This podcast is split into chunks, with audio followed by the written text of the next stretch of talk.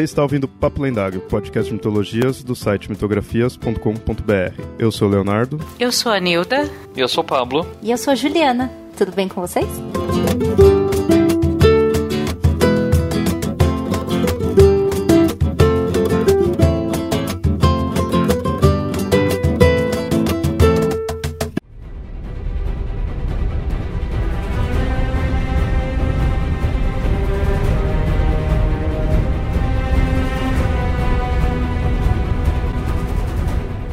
Todos conhecemos o herói, aquele de duplo nascimento, filho divino que parte em uma jornada para retornar com o Elixir. Mas se isso é um herói, então o que é uma heroína? Uma protagonista complexa, com elementos relacionais e uma jornada singular, ou apenas um herói que veste saias?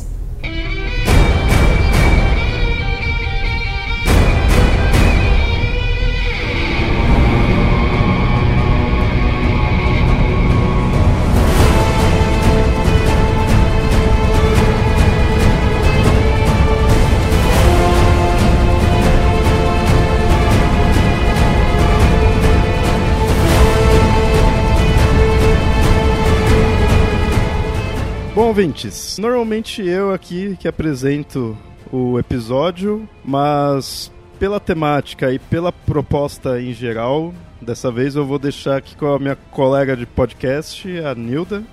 Então, Nilda, você consegue aí falar para os ouvintes por que, que a gente está aqui gravando? Nós estamos gravando uma campanha, tá? Isso é uma campanha idealizada por vários podcasts e que engloba no momento até até o momento mais de 25 podcasts, alguns youtubers, alguns blogs, e a campanha é o podcast é delas. Tá? É uma proposta para que nesse mês todos esses é, canais de comunicação, principalmente podcast, produzam pelo menos um material que dê destaque à presença feminina, a uma temática referente ao feminino. No Papo Lendário a gente vai falar sobre a jornada da heroína, que é uma coisa que acho que a gente falou, foi falado há muito tempo atrás, mas não foi nem sobre a jornada da heroína, né? É o podcast do Feminino Sombrio.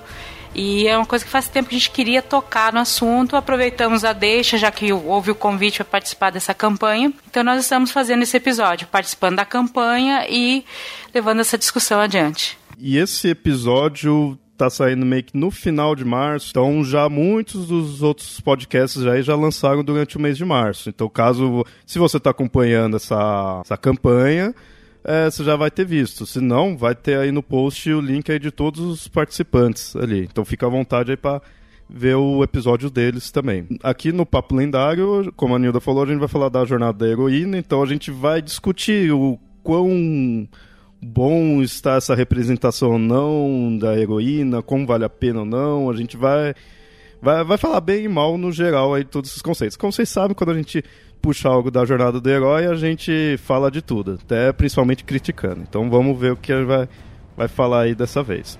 Com isso, a gente está com a nossa convidada aí, a Juliana.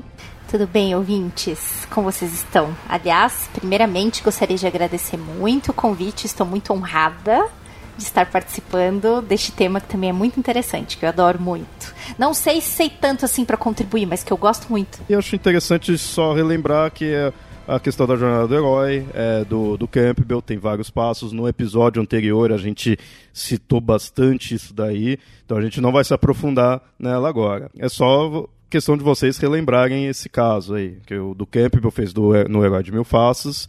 Ele colocou-se a jornada do herói, que tem por volta de uns 18 passos, e o que a gente vê normalmente aí nas narrativas atuais é uma jornada um pouquinho mais reduzida, que é a do Vogler, que tem 12 passos, que acaba sendo mais popular. Já fizemos toda a crítica que a gente podia nisso. Mas apesar dessa crítica, eu preciso frisar de novo, porque não custa, é, nunca é suficiente falar sobre isso. Quando a gente fala sobre a jornada do herói, está falando sobre uma estrutura narrativa de um determinado personagem que tem determinadas características que o diferenciam de outros tipos de personagem. Ou seja, não é qualquer personagem que pode ser herói. Começa por aí. Né? Não é qualquer um que pode ser herói dentro de uma história tem que ter algumas características próprias para poder ser isso. E é justamente nessas características que eu me pego na hora de questionar o papel da heroína. A minha crítica não vai ser nem a jornada, porque a minha crítica à jornada vocês já ouviram, tô cansado de ouvir até em, em podcasts dos outros, eu falo mal da jornada do herói. Mas o meu problema tá no o que a gente vai chamar de, de arquétipo do herói. E como que a gente vai entender esse arquétipo do herói e como que a gente vai então traduzir isso ou encontrar uma outra representação para poder pensar isso que a gente vem a chamar de heroína. Porque eu, particularmente, não sei bem ao certo o que, que isso pode ser. Então, vou pedir a ajuda de todo mundo aqui para a gente poder pensar sobre o que, que seria essa heroína. O herói, no caso, que você fala do arquétipo do herói, é aquela questão de ter as, as características que o Jung, né, que põe, que é o duplo nascimento, o pai divino, tudo detalhes que se tem. E aí, no caso, você fica meio assim se a heroína, ou pelo menos um personagem feminino, se ele de fato teria isso, ou então se tiver, como se, seria de fato uma heroína ou seria um herói, no final das contas. É, por quê? Deixa, deixa eu, eu colocar a minha objeção, apresentar a minha, minha objeção aqui. O, o arquétipo do herói, que vai ser, servir de esqueleto para todos os personagens heróicos em basicamente todas as narrativas que a gente vai ler e, e e assistir e ouvir de heróis, basicamente é um personagem que tem uma semente divina, e só que vive entre os humanos, e por conta dessa semente divina, ele é separado, ele tem algo de que não se encaixa no resto das pessoas. Então ele tem, é, ele é tratado diferente. Já começa desde cedo a ser tratado de como sendo diferente por conta disso. E é justamente essa diferença que chama ele para uma aventura onde ele vai descobrindo essa semente divina que ele tem. E ao final, graças a tudo isso, ele consegue um grande tesouro, ou um prêmio, ou matar o vilão ou o dragão e retorna com o tesouro para mesma comunidade que inicialmente tinha afastado ele. Esse é o resumão do arquétipo do herói. A minha, a minha questão é: será que se a gente simplesmente trocar o gênero do personagem, tratar como se fosse uma mulher nessa mesma estrutura, funcionaria? Essa é a primeira pergunta. O meu problema com isso é o seguinte: dentro dessa estrutura da jornada do, do herói, ou do, ou do, arquétipo do herói, a figura do, do, feminino ela já aparece de diferentes formas. O feminino ele aparece como mãe do herói. Todo herói tem uma mãe de alguma forma, alguma figura feminina que vai nutrir, vai ensinar e muitas vezes vai, vai ditar regras que devem ser seguidas. O feminino às vezes vai aparecer como antagonista do herói, seja na figura da bruxa, ou da madrasta, ou da feiticeira, ou até mesmo o dragão, basta lembrar o Shrek e o dragão do Shrek. Não é à toa que foi colocado feminino lá. Né? Se você ler os trabalhos do, do, do, Campbell e o do Jung sobre a figura do dragão, eles vão dizer que são uma, são uma representação, inclusive, do lado negativo do arquétipo da mãe. O feminino também vai aparecer como donzela em perigo, como sendo objeto de resgate do herói, como por exemplo no, no mito do, do Perseu, Andrômeda vai aparecer lá. E o único papel da Andrômeda é ser resgatada. E eu não consigo imaginar nenhum outro papel dela lá. E o feminino também vai aparecer como par romântico. Ou como sedutora, ou como interesse de casamento, e eventualmente futura mãe. Às vezes esse par romântico também vira a donzela. Então, esse par romântico às vezes vira donzela. É, poderia ser a donzela em perigo, ou muitas vezes pode até ser um antagonista. Porque se o par romântico serve para desviar o herói do seu caminho, como uma tentação, como um obstáculo a ser superado. Né? Então, geralmente, o feminino, nas, na jornada do herói, ela aparece em algum desses papéis.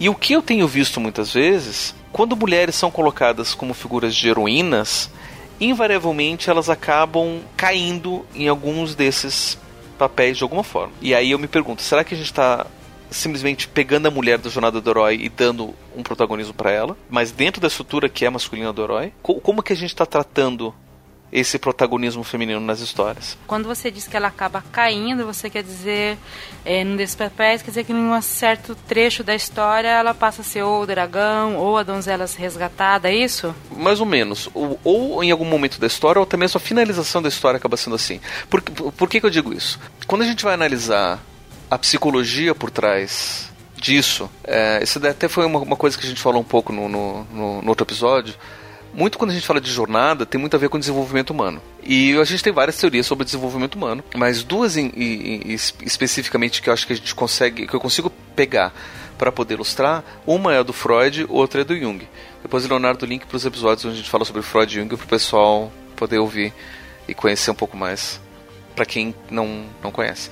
Mas enfim, o Freud ele vai ter um, uma teoria do, do desenvolvimento que é relacionada ao desenvolvimento sexual ou psicossexual, que para o menino e para a menina é basicamente o mesmo até o complexo de Édipo. Né? Inclusive no, no, no, episódio que a gente fala de complexo de Édipo e a psicanálise, a gente chega a citar como é que acontece isso. Mas basicamente tem a fase oral, fase anal, fase fálica, o período de latência, e no, no complexo de Édipo é que as coisas elas acabam sendo definidas de formas diferentes, tanto para o menino quanto para a menina. E, e isso daí é importante por quê? Porque segundo o mito do Édipo, a história do Édipo, o Édipo então ele se casa com a mãe e quer matar o pai.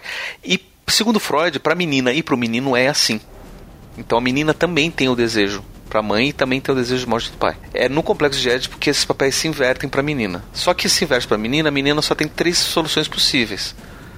Ou a menina, ou eventualmente a mulher, ela vira uma, uma neurótica normal, né? E, e aí ela acaba substituindo a falta do falo pela presença do filho. O filho acaba substituindo o falo, então ela vira mãe. Ou ela vira como se fosse o protótipo da freira, onde ela castra completamente ou qualquer tipo de, de desejo sexual, ou ela vira lésbica e satisfaz o seu desejo com o objeto feminino, que era o seu objeto original, que seria a mãe. Essas são as três soluções para as meninas, para as mulheres. Para os homens, a solução para o homem é: meu, viva a sua vida, seja o que você quiser. Enfrente sua neurose e seja feliz. Ou seja, dentro dessa definição de uma teoria que foi escrita há 100 anos atrás, mas segundo uma cultura e uma estrutura que está com a gente acompanhando há milênios, então ajuda a ilustrar o meu ponto. A solução para o homem é seja o que você quiser.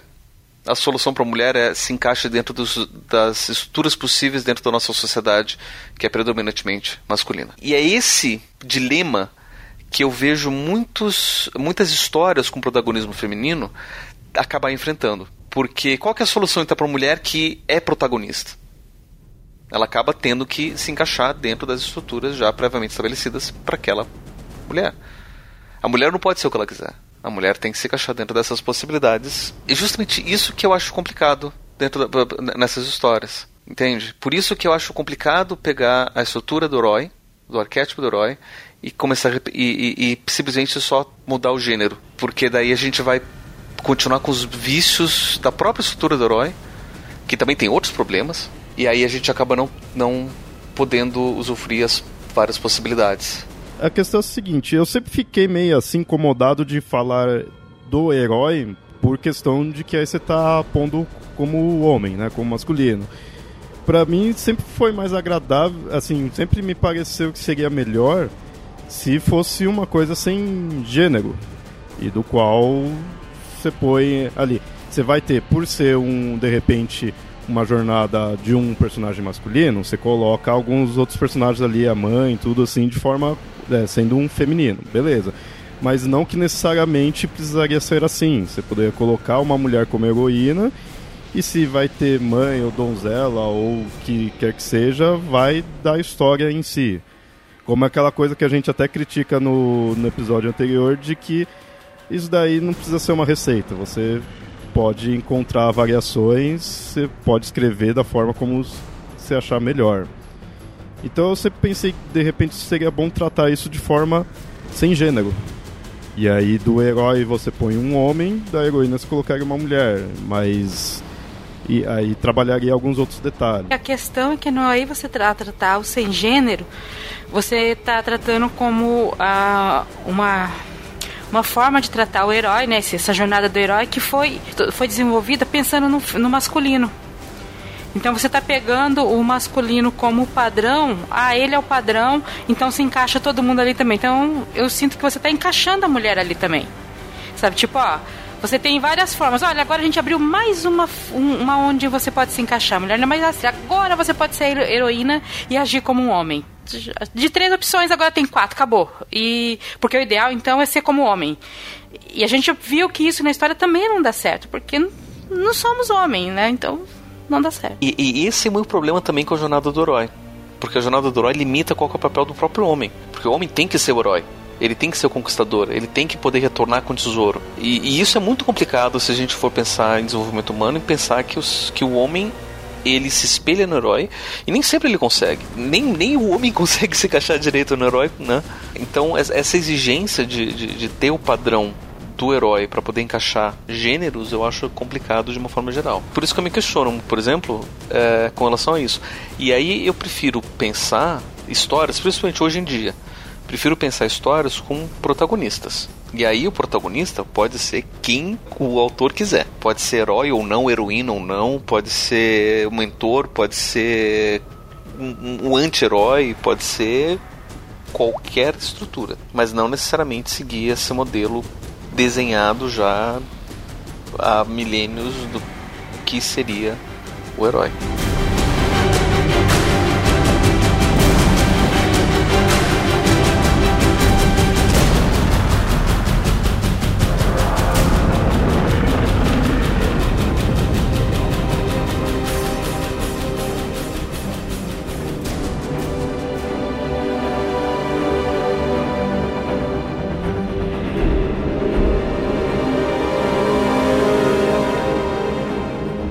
Você que é a convidada hoje aí, até agora, o que, que você tem pensado daí? Você pensa em algum exemplo disso?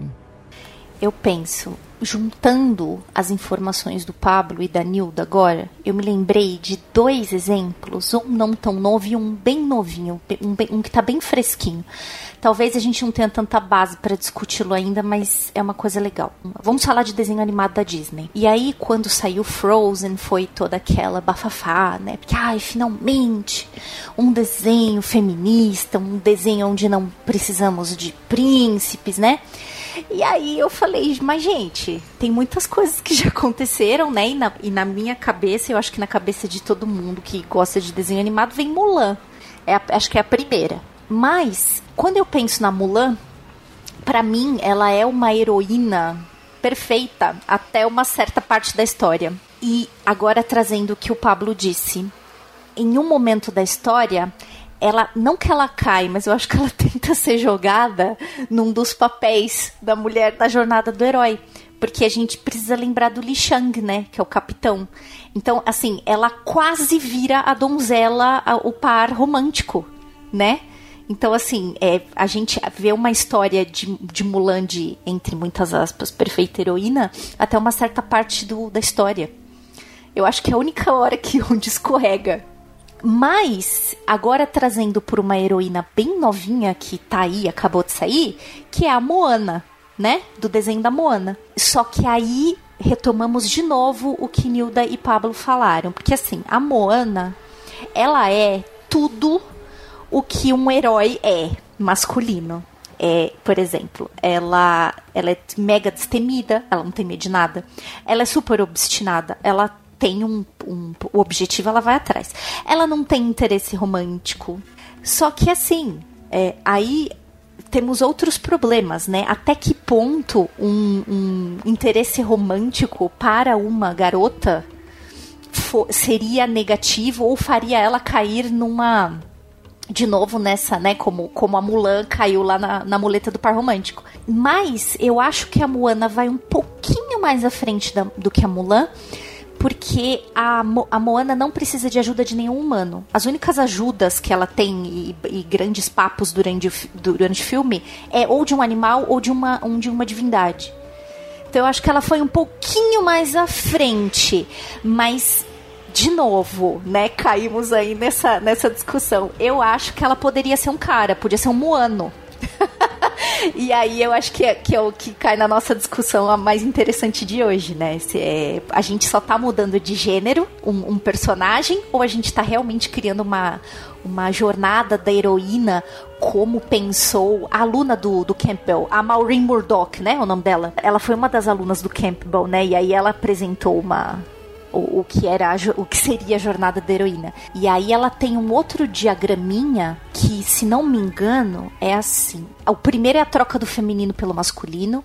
Aí você tem a estrada de provação, você tem ilusão de sucesso, você tem descida, você tem encontro com a deusa, você tem reconciliação com o feminino e só que você tem reincorporação do masculino. Mas, ô Ju, você acha que esse do que ela propôs fica de fato uma heroína? Fica algo feminino ou ainda é mais só uma roupagem? O que, que você acha dessa? Ficam minha, minhas dúvidas ainda quanto a esse, quanto a essa jornada da heroína. Da mesma forma que o Pablo falou, eu acho que em, em alguns pontos você só tem a o que você vê assim é uma tentativa de equilíbrio do valor feminino com o masculino e depois uma união dos dois. Mas é, eu vejo mais a heroína tipo uma guerreira espiritual, assim, na jornada da Maureen, sabe? E eu, eu acho que esse ponto aí da guerreira espiritual, Ju, é, é, é perfeito para ilustrar meu ponto. Porque se a gente vai comparar dentro das tradições de narrativas, o homem sempre tem esse elemento muito mais espiritual do que a mulher. E a mulher ela é muito mais ligada à terra do que o homem.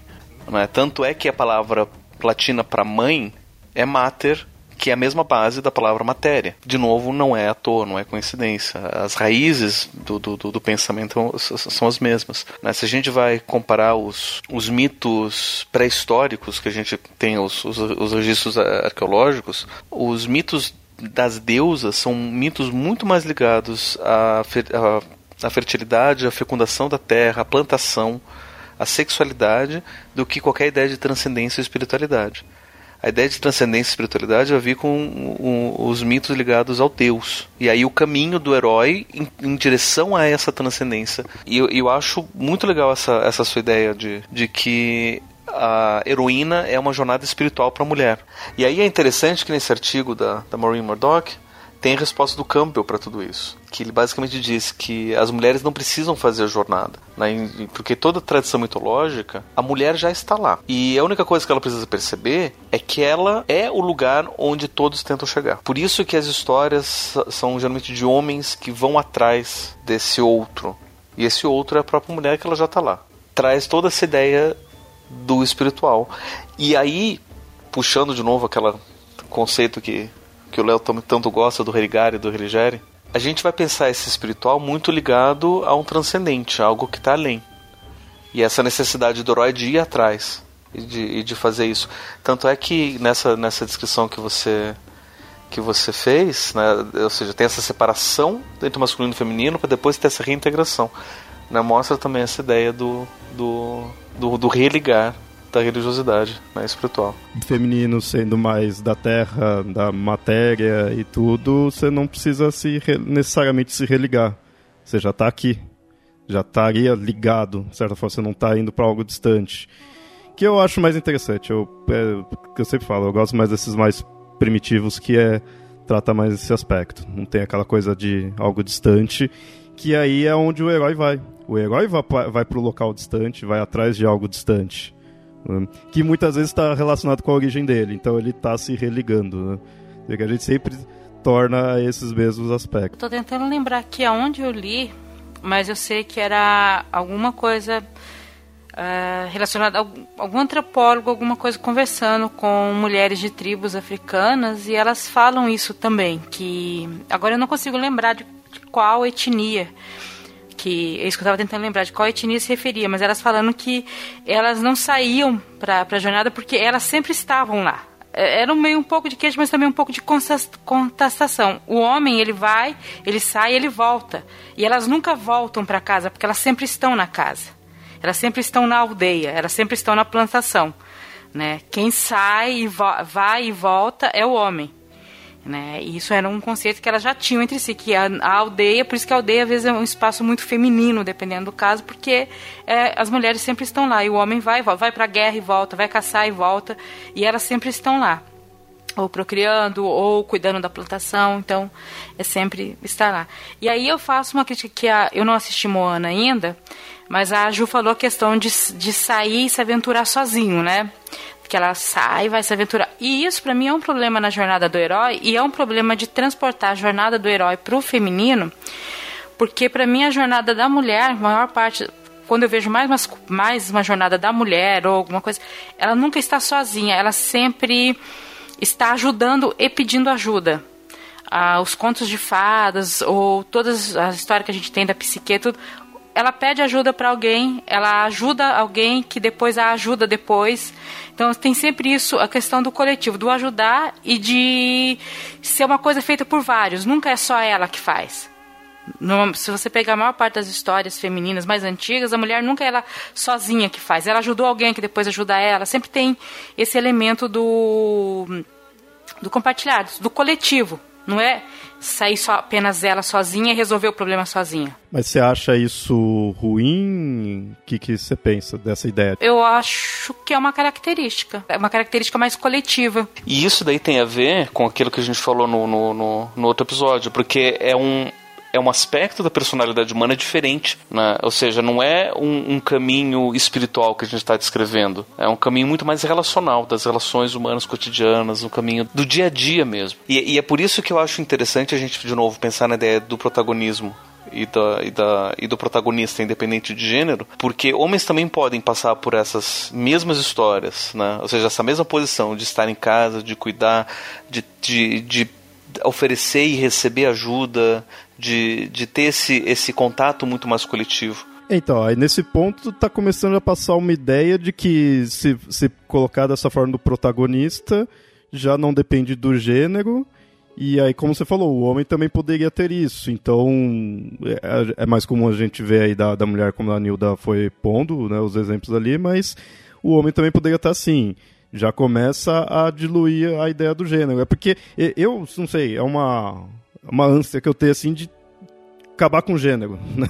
de você não diferenciar, né? Você não ficar diferenciando isso daí.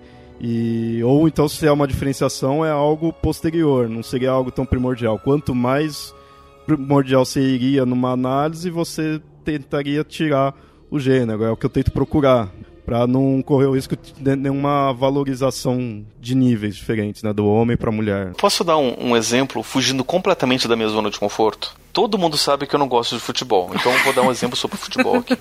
Vamos lá. Vamos lá. Para vocês verem, para vocês verem como, como, como até, até que ponto isso pode chegar. Quando a gente pensa futebol, geralmente a gente tem os grandes heróis dos jogos e das partidas. Em campeonatos a gente sempre escolhe o melhor jogador né? Por mais que esse melhor jogador não seja de fato o melhor jogador, né? Mas sempre tem essa tentativa de encontrar um representante, um herói. Né? E quando a gente pensa ah, o melhor jogador, qual que é o herói, é ele que vai salvar. Só que o mais interessante é que o futebol ele é um jogo de equipe. E o grande problema do Brasil, no, na maioria dos jogos do, do, da seleção brasileira, é que você monta o melhor time possível de jogadores individuais, que não necessariamente sabem como jogar em equipe. Ou com aquela equipe em específico. Ou entre eles, né? Porque um joga na, na, na Europa, outro joga na Arábia Saudita, outro joga nos Estados Unidos, outro joga aqui no Brasil.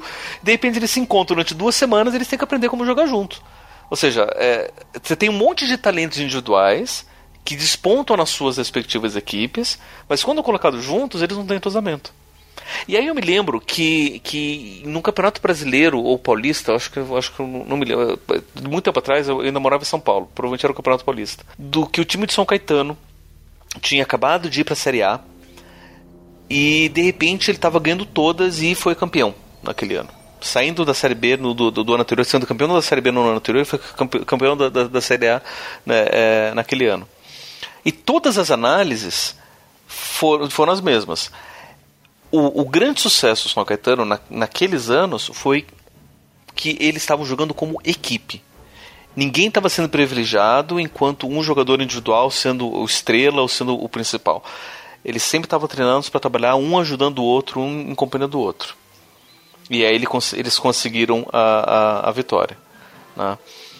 Isso daí, eu estou trazendo esse exemplo do, do, do, do, futebol e do, e do São Caetano para poder ilustrar que sim, é possível e como a gente, mesmo na nossa cultura, a gente também ouve e acompanha essas histórias de que são diferentes da jornada do herói.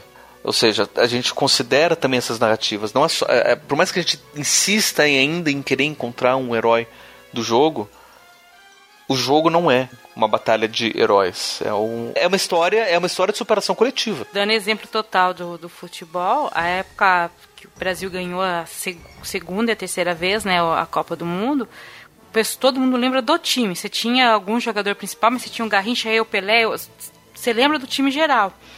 Aí foi individualizando tanto que nós tivemos uma Copa do Mundo que nós chegamos na final e todo mundo estava esperando que um jogador fosse lá resolver. Se o jogador passou mal, você não sabia o que fazer. Aí, não, mesmo mal, você entra no, no meio do campo.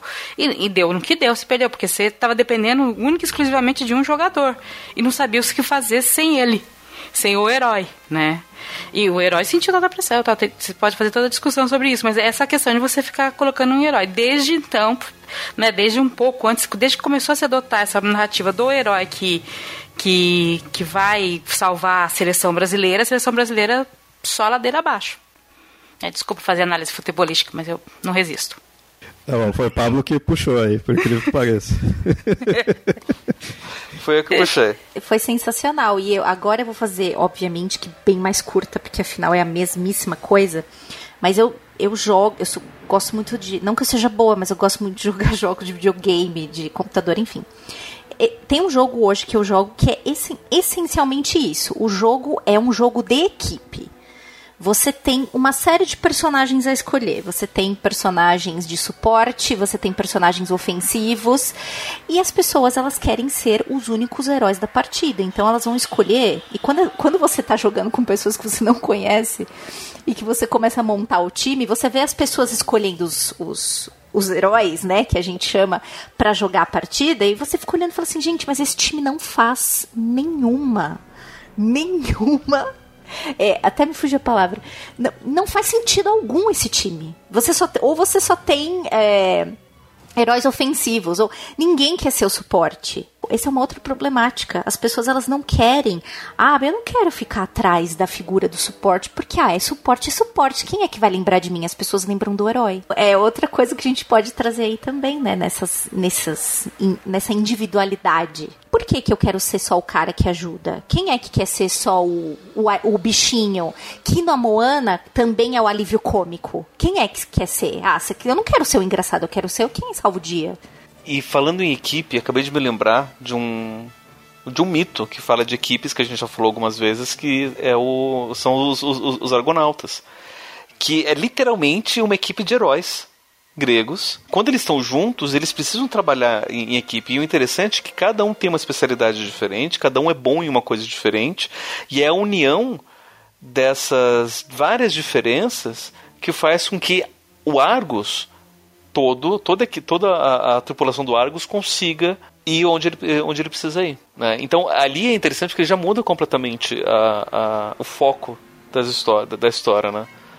Já não é mais aquela ideia de um herói que faz sozinho e, e, e tem essa ascensão espiritual, porque sem a, a, a relação com o resto da equipe não tem história. Minha impressão que isso daí passou, que querendo ou não, o herói acaba sendo mais fácil você definir no sentido que ele é algo ali individual.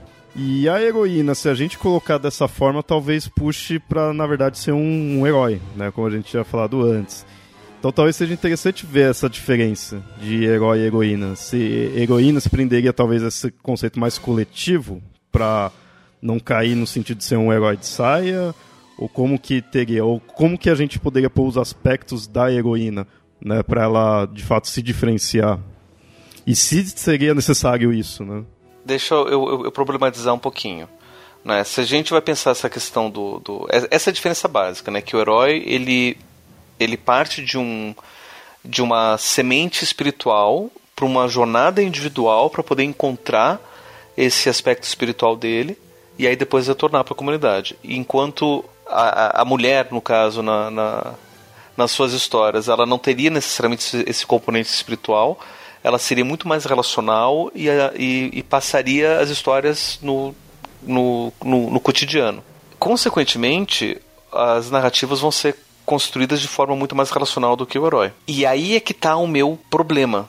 Porque quando você pensar, ah, vou contar uma história de uma mulher, é natural que a gente reconheça esse, esse aspecto relacional maior, até mesmo porque na nossa sociedade esse foi o espaço deixado para as mulheres. Só que a gente vai pensar, bom, é uma história protagonizada por uma mulher, então tem esse elemento relacional, mas é a protagonista, logo é o herói. Então, como é que eu vou juntar as duas ideias? Eu vou fazer uma jornada de um herói onde a protagonista, a heroína, vai então se casar, ou vai ter um filho, ou vai ter um, um, um, um par romântico.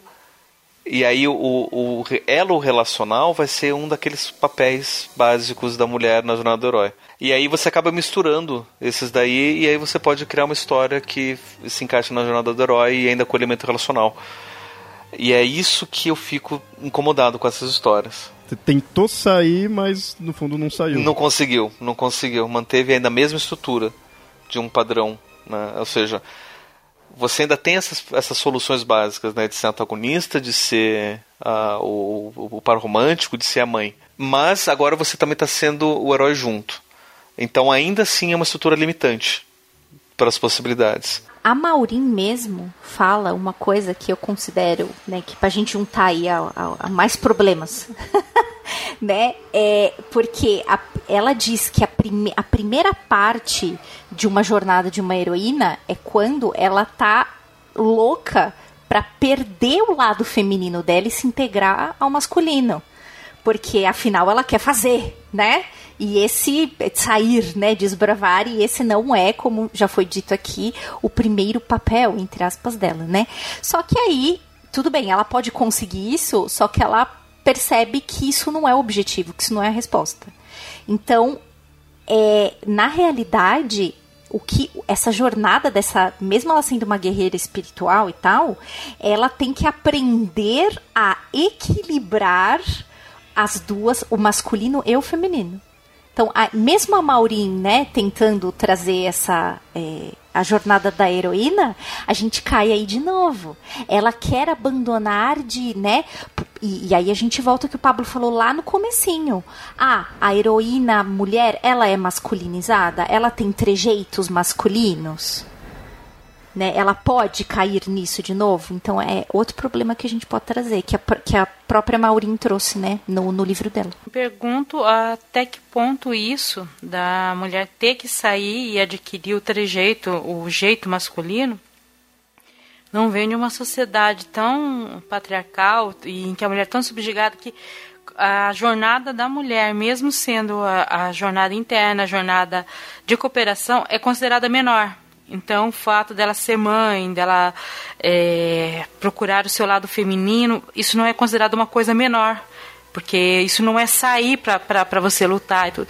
E você é, é, engraçado isso, porque você pode ser heroína nesse heroína ou protagonista ou fazer uma grande jornada sem sair do lugar, que seria, por exemplo, uma mulher aprendendo medicina, aprendendo como curar as suas companheiras. Isso pensando numa, numa relação mais tribal, né? Quer dizer, ela teria um papel muito maior, talvez até que muitos homens, pelo fato dela saber curar, pelo fato dela saber lidar com essas coisas. E só que isso não é uma jornada que saiu para fora para conhecer, então você é inferiorizada. Né? Então o papel feminino não é considerado tão importante, né? O do vencedor, tal. Um exemplo legal disso daí é a história que conta na, nesse filme que está agora no Oscar também, que é Estrelas Além do Tempo que conta a história de três mulheres que trabalhavam na NASA. Só que além de serem mulheres, elas eram negras na década de 60, elas eram completamente é, desvalorizadas. E tanto é que na história fica claro que quem é o herói da história é o astronauta. Né? E ele é tratado como herói, ele tem toda a pompa, é ele que vai para o espaço. Né? É ele que, que é representante, ele que é a cara do, do, do programa espacial americano. Mas a história só consegue ir para frente porque você tem essas mulheres que fazem todo o trabalho acontecer. E eu acho que pela primeira vez né, o, o, cinema consegue mostrar muito bem a história dos bastidores e como é possível você ter uma história dos bastidores. Você tem uma narrativa disso, ou seja, de mulheres que não vão para a lua, de mulheres que ficam na sala aprendendo a programar, aprendendo a calcular, quebrando a cabeça, é, é, conseguindo calcular mais do que, do que os computadores e é, aquela, e é bem essa história que, que, que a Nilda estava falando, né? Ou seja, do aqui, da comunidade, da ajuda mútua. E é também possível você contar uma história assim. Eu tenho alguns probleminhas com o filme, mas assim, que não tira nem um pouco o mérito dele. Deve ser visto de qualquer jeito, porque é, é, é um alento você poder reconhecer isso. E como o Lucien, do, do Cabuloso Cast, me disse essa semana, ele não imaginava nem que tinha mulher na NASA, quanto mais mulher negra. Porque se, em Apolo 13 você só vê homens. Vocês acham que seriam heróis de saia ou de fato conseguiu ir além disso? É uma outra história isso, porque na verdade é, é, é uma história de superação diferente. É uma história de quebra de papéis, basicamente. Né? Ou seja, as mulheres, inclusive, elas têm que se encaixar no papel que é dado para elas, de várias formas. Né? Por exemplo, tem que usar salto, tem que usar banheiro apropriado. Tem um momento do, do, do filme que fala: olha, você vai usar uma roupa assim e o máximo de joia que você vai usar é um colar de pérolas. Só que ela não, não tem nem dinheiro para comprar um, um, um, colar de pérolas. Muito da, da história gira em torno disso, né? De qual que é o papel quadradinho pronto para aquela mulher poder se encaixar. E apesar disso, elas conseguem, de formas diferentes, romper esses papéis. Né? Eu, eu, vou contar aqui porque, na verdade, a história delas, não é do, do não, é, não, é, do filme. Uma delas era uma matemática que conseguiu, não descobrir, mas ela aplicou um conhecimento que, eles estavam, que os homens estavam ignorando para poder conseguir calcular e resolver os problemas que o voo espacial estava precisando resolver. Né? A outra se tornou a primeira mulher negra a ser uma engenheira projetista de foguetes. É, num momento onde você não, não era possível mulher e nem negro ser projetista de, de é, ser engenheiro. E uma outra foi uma mulher que percebeu que os computadores viriam para poder substituir o trabalho delas. E aí ela aprendeu, aprende, uh, resolveu aprender programação para programar esses computadores. Ela foi uma das primeiras programadoras desses computadores e, e, ensinou todas as mulheres que antes trabalhavam como calculadoras a ser ou, ou, ou computadores a serem programadoras dos computadores. Né? Então elas todas encontraram uma forma de poder romper com os papéis já estabelecidos. E ni, só isso já é uma história maravilhosa de, de, de, de, assistir. E que não é necessariamente a estrutura da jornada de herói. São propostas diferentes. Enfim, eu, eu, eu tem que, tem, tem que ver. Também a, acrescentando a essas três figuras maravilhosas, né, a última, né, que é a programadora, tal, que ensinou as outras mulheres a serem programadoras, ela também fazia palestras é, ensinando a mulheres como melhorar o currículo, como se apresentar de certa, assim, ajudando realmente as mulheres a conseguirem melhores cargos dentro das empresas. É, ela dava algumas dicas de como, por exemplo, como você apresentar melhor o currículo, como você falar melhor para o seu empregador o que você sabia fazer. Eu acho que é um pouco mais do que o coaching. Ela prestava e ela prestou esse tipo de, de serviço por muito tempo. É, por muito tempo. Isso que é o mais legal, né? Ela não, ela não guardou isso para ela ela, ela distribuiu isso, né? Ela, ela levou isso a outra, principalmente a outras mulheres. Isso que eu acho sensacional dela também. Uma coisa que eu ia falar sobre papel de, de homem e mulher e o que, que, um, que, que um tem que ser, outro tem, tem que ser. Eu acho que o que você vê é que você tem. Se você for olhar o homem hoje, né? O homem moderno, ele foi mega unilateralizado dentro de um polo. O cara é o racional quando você vê em Estrelas Além do Tempo é, mulheres neste, você já toma um susto, né? Mas, mas isso é outro, são outros 500. Mas o cara, né? O homem moderno, ele perde esse contato, né? Com a tal da origem mítica, e aí, porque isso que ele tem que ir atrás. A mulher, ela nunca perdeu. Só que todos, todos os, os o que ela representa foi meio que colocado à sombra, porque afinal ela representa, né, o reino do sentimento, o reino da intuição. É tudo que o herói, na minha concepção, não é. É, a inspiração, a criatividade, todos esses pontos, né, que eu acho que o sentimento e a intuição, né, vem de externos que estão levando esse cara também a encontrar, né, de novo a origem mítica. Então a gente volta de novo ao fato de que elas não precisavam sair de lá. Só que esses, todos esses pontos que são ligados ao, ao papel do feminino, eles foram colocados à sombra como algo menor. Foi o que a Nilda falou também, né? Tipo, também, também não é legal você ter sentimentos e chorar na frente dos outros e, e, e ir mais atrás da sua intuição do que da sua razão. Então você nega isso, né? Na, na tua existência. O herói meio que negou isso, aí ele tá ter, tentando correr atrás. É, eu, eu, vejo um pouco dessa maneira também. É, é basicamente isso que a gente falou lá, lá naquele episódio lá atrás do feminino, do feminino sombrio.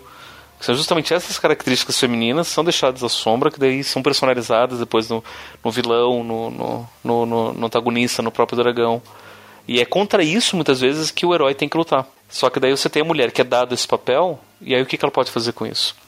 E aí que eu acho bacana das histórias de hoje, né? hoje, hoje pensar essas histórias, porque graças a Deus, as mulheres se tocaram desse problema antes dos homens e elas falaram: quer saber? Cansei desse, desse, desse papel e eu não quero mais ser isso que dizem que eu sou e eu quero ser quem eu quiser. E aí todo o movimento feminista começa lá do século XIX, né, politicamente e socialmente organizado, para mostrar para as mulheres que elas podem ser quem elas quiserem. Ou seja, no século XIX, começando com o direito de, de, de votar, onde antes quem votava eram os homens e as mulheres tinham que simplesmente abaixar a cabeça para serem representadas porque os homens quisessem. Agora fala, não, eu vou escolher quem eu quiser. Se eu quiser escolher homem, escolho homem. Se eu quiser escolher mulher, escolho mulher. Se eu quiser me colocar para ser escolhido também, eu posso fazer, porque eu, te, eu quero ter esse direito. Depois da Segunda Guerra Mundial, a possibilidade de ter trabalho, de construir carreira, de estu estudar e, e, ter empresas e fazer o, o que bem quiser. E essa é uma coisa que o homem, agora só, final do século XX, começou a pensar que, poxa, talvez isso seja interessante para se pensar também né, que não preciso necessariamente ser o herói fodão, macho alfa, né, principal, capitão. Eu posso ser quem eu quiser e do jeito que eu quiser.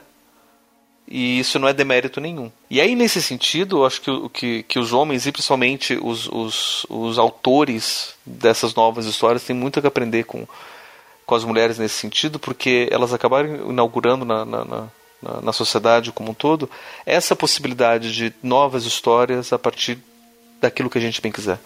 E abre-se muito mais o leque de possibilidades, muito mais do que simplesmente só a história do herói. E, inclusive, abre-se a possibilidade para que se o protagonista quiser ser herói, ele também pode.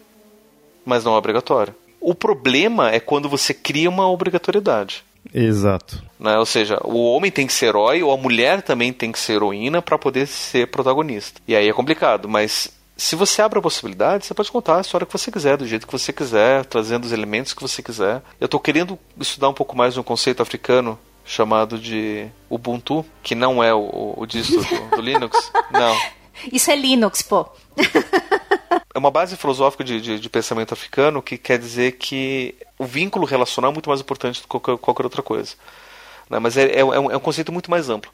Até para poder entender como que é, seria possível a gente pensar histórias e narrativas partindo desse, desse, desse conceito, né? dessa possibilidade. Ou seja, a gente não precisa necessariamente ter herói, a gente não precisa ter outras coisas. A gente pode resgatar coisas que já existem de outras culturas, outras possibilidades, para ver, é possível a gente contar a história que a gente bem quiser. Acho isso necessário, a gente voltar a contar essas histórias. É, eu desenvolvi uma teoria minha, tá, baseada apenas em, na minha cabeça, tá? mas de que uma parte do que dessa reação que nós temos, estamos vivendo hoje em dia, uma volta exacerbada do machismo, não é a volta, pelo menos é, as pessoas é, expressarem muito mais isso, vem um pouco do, do fato das histórias que não são contadas, principalmente no cinema, mas cinema e televisão, é, são onde nós vemos as histórias, são histórias realçando sempre a jornada do herói porque virou meio que um manual em Hollywood, então você tem e aí você está exacerbando demais essa coisa do do masculino, do masculino que tem que conquistar, que tem que ser o herói, que tem que estar tá lá em cima, que tem que estar tá no topo, que tem e que vai vencer e que vai derrotar o inimigo. E aí nós acabamos criando uma sociedade em que você, todo mundo, acaba ficando doente tentando derrotar o seu inimigo diariamente e às vezes você não tem inimigo, mas você, aí você fica frustrado porque você não tem inimigo e você não tem, sabe? E você não venceu e você não está no, no topo. Então acho que a gente tem que criar novas histórias contando novos tipos de coisas para mudar a mentalidade da sociedade. E isso é uma coisa devagar, mas faz parte, eu acho que faz parte da, da, da nossa sociedade. Se você você ouve muitas histórias realçando só um tipo de coisa, não adianta depois eu vir conversar com você, porque o exemplo que eu estou vendo na TV, no cinema, os discursos que eu escuto nas palestras motivacionais é a do herói. Jornada do herói é a meritocracia. Muito, muito Nossa. dela tem isso. Caraca, que merda. Eu, eu, eu, vou queimar meu herói de mil passos agora, olha. Que merda.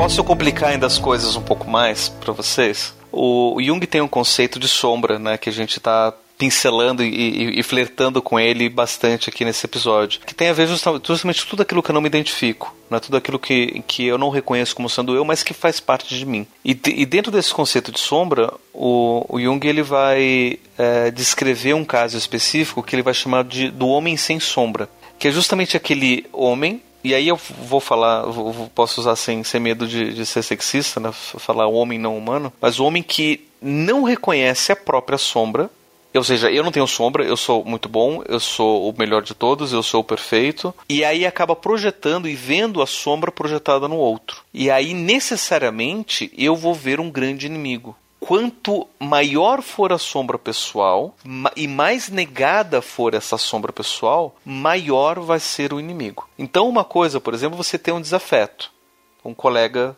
que você não gosta uma sombra bem pequena projetada no outro. Outra coisa você dizer que o seu inimigo são todos os muçulmanos da Terra.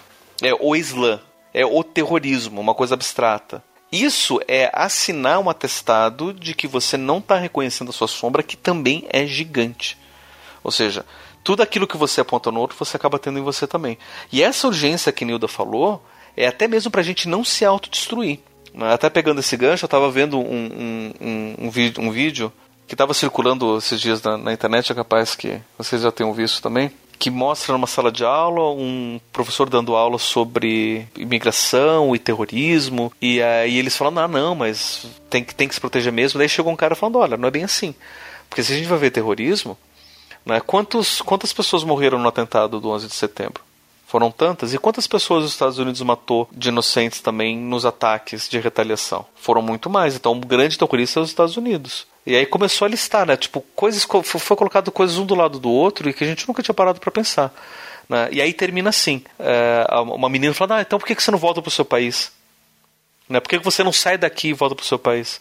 E aí o cara falou, eu volto, assim que vocês saírem do meu país. Ouch. Show.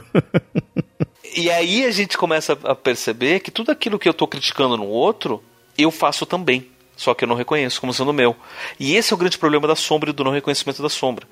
Esse é o grande problema da gente ter um inimigo. E esse que eu acho que é o, talvez o maior problema da gente insistir na estrutura do herói para poder contar histórias, porque a gente nunca vai reconhecer que a falha está com a gente, que o problema é nosso, que a gente tem que resolver isso. Né? E, e quando eu digo a gente, não é necessariamente a gente individual, porque caindo no caminho individual, a gente vai cair de novo no problema do herói. Talvez a gente possa pensar de uma forma mais feminina e pensar num problema coletivo, como de novo aconteceu no filme Estrelas Além do Tempo. Né? Que quando o problema estava sendo tratado de forma individual, nada estava dando certo. Quando começou a se pensar que o problema tem que ter uma solução coletiva, as coisas começaram a, a, a caminhar. É, vocês falaram do, desse filme do Estrelas Além do Tempo e é um bom exemplo aí, até estamos recomendando aí para ver. Mas no geral, em filmes, aí, até principalmente filmes pipocão, ultimamente você tá tendo mais é, protagonistas femininas, né? Protagonistas mulheres. E só que no, durante todo o episódio aí a gente foi já meio torcendo um pouco o nariz para isso. Porém, quando você é, socialmente falando, parece ser algo bom, pelo menos a primeiro nível, de que, pô, agora tá, tá com protagonista mulher, tá, tá dando, dando um certo valor, e aí tanto é que aí vem muito macho alfa reclamando que, pô, agora só tem mulher, pô, pra que, pô, assim? Você vê, tipo, Star Wars, que teve muito rebu quando colocou a, no episódio 7, aí depois veio Rogue One. Eu vi gente reclamando do Star Wars que falou, pô, mais uma mulher, agora tá cheio de mulher no filme. E, tipo, numa franquia de que nos seis últimos filmes os protagonistas são sempre homens, né? Então, é, o pessoal, né, os macho alfa reclamando disso daí, mas então passa-se aquela ideia de que, ah, legal, agora tá tendo mulher ali como protagonista, mas e aí, principalmente pra Nilda e pra Ju, vocês acham que isso de fato tá legal, tá indo pra um caminho meio errado, é só o primeiro passo, o que, que vocês acham? Eu tenho medo de ser uma moda de Hollywood.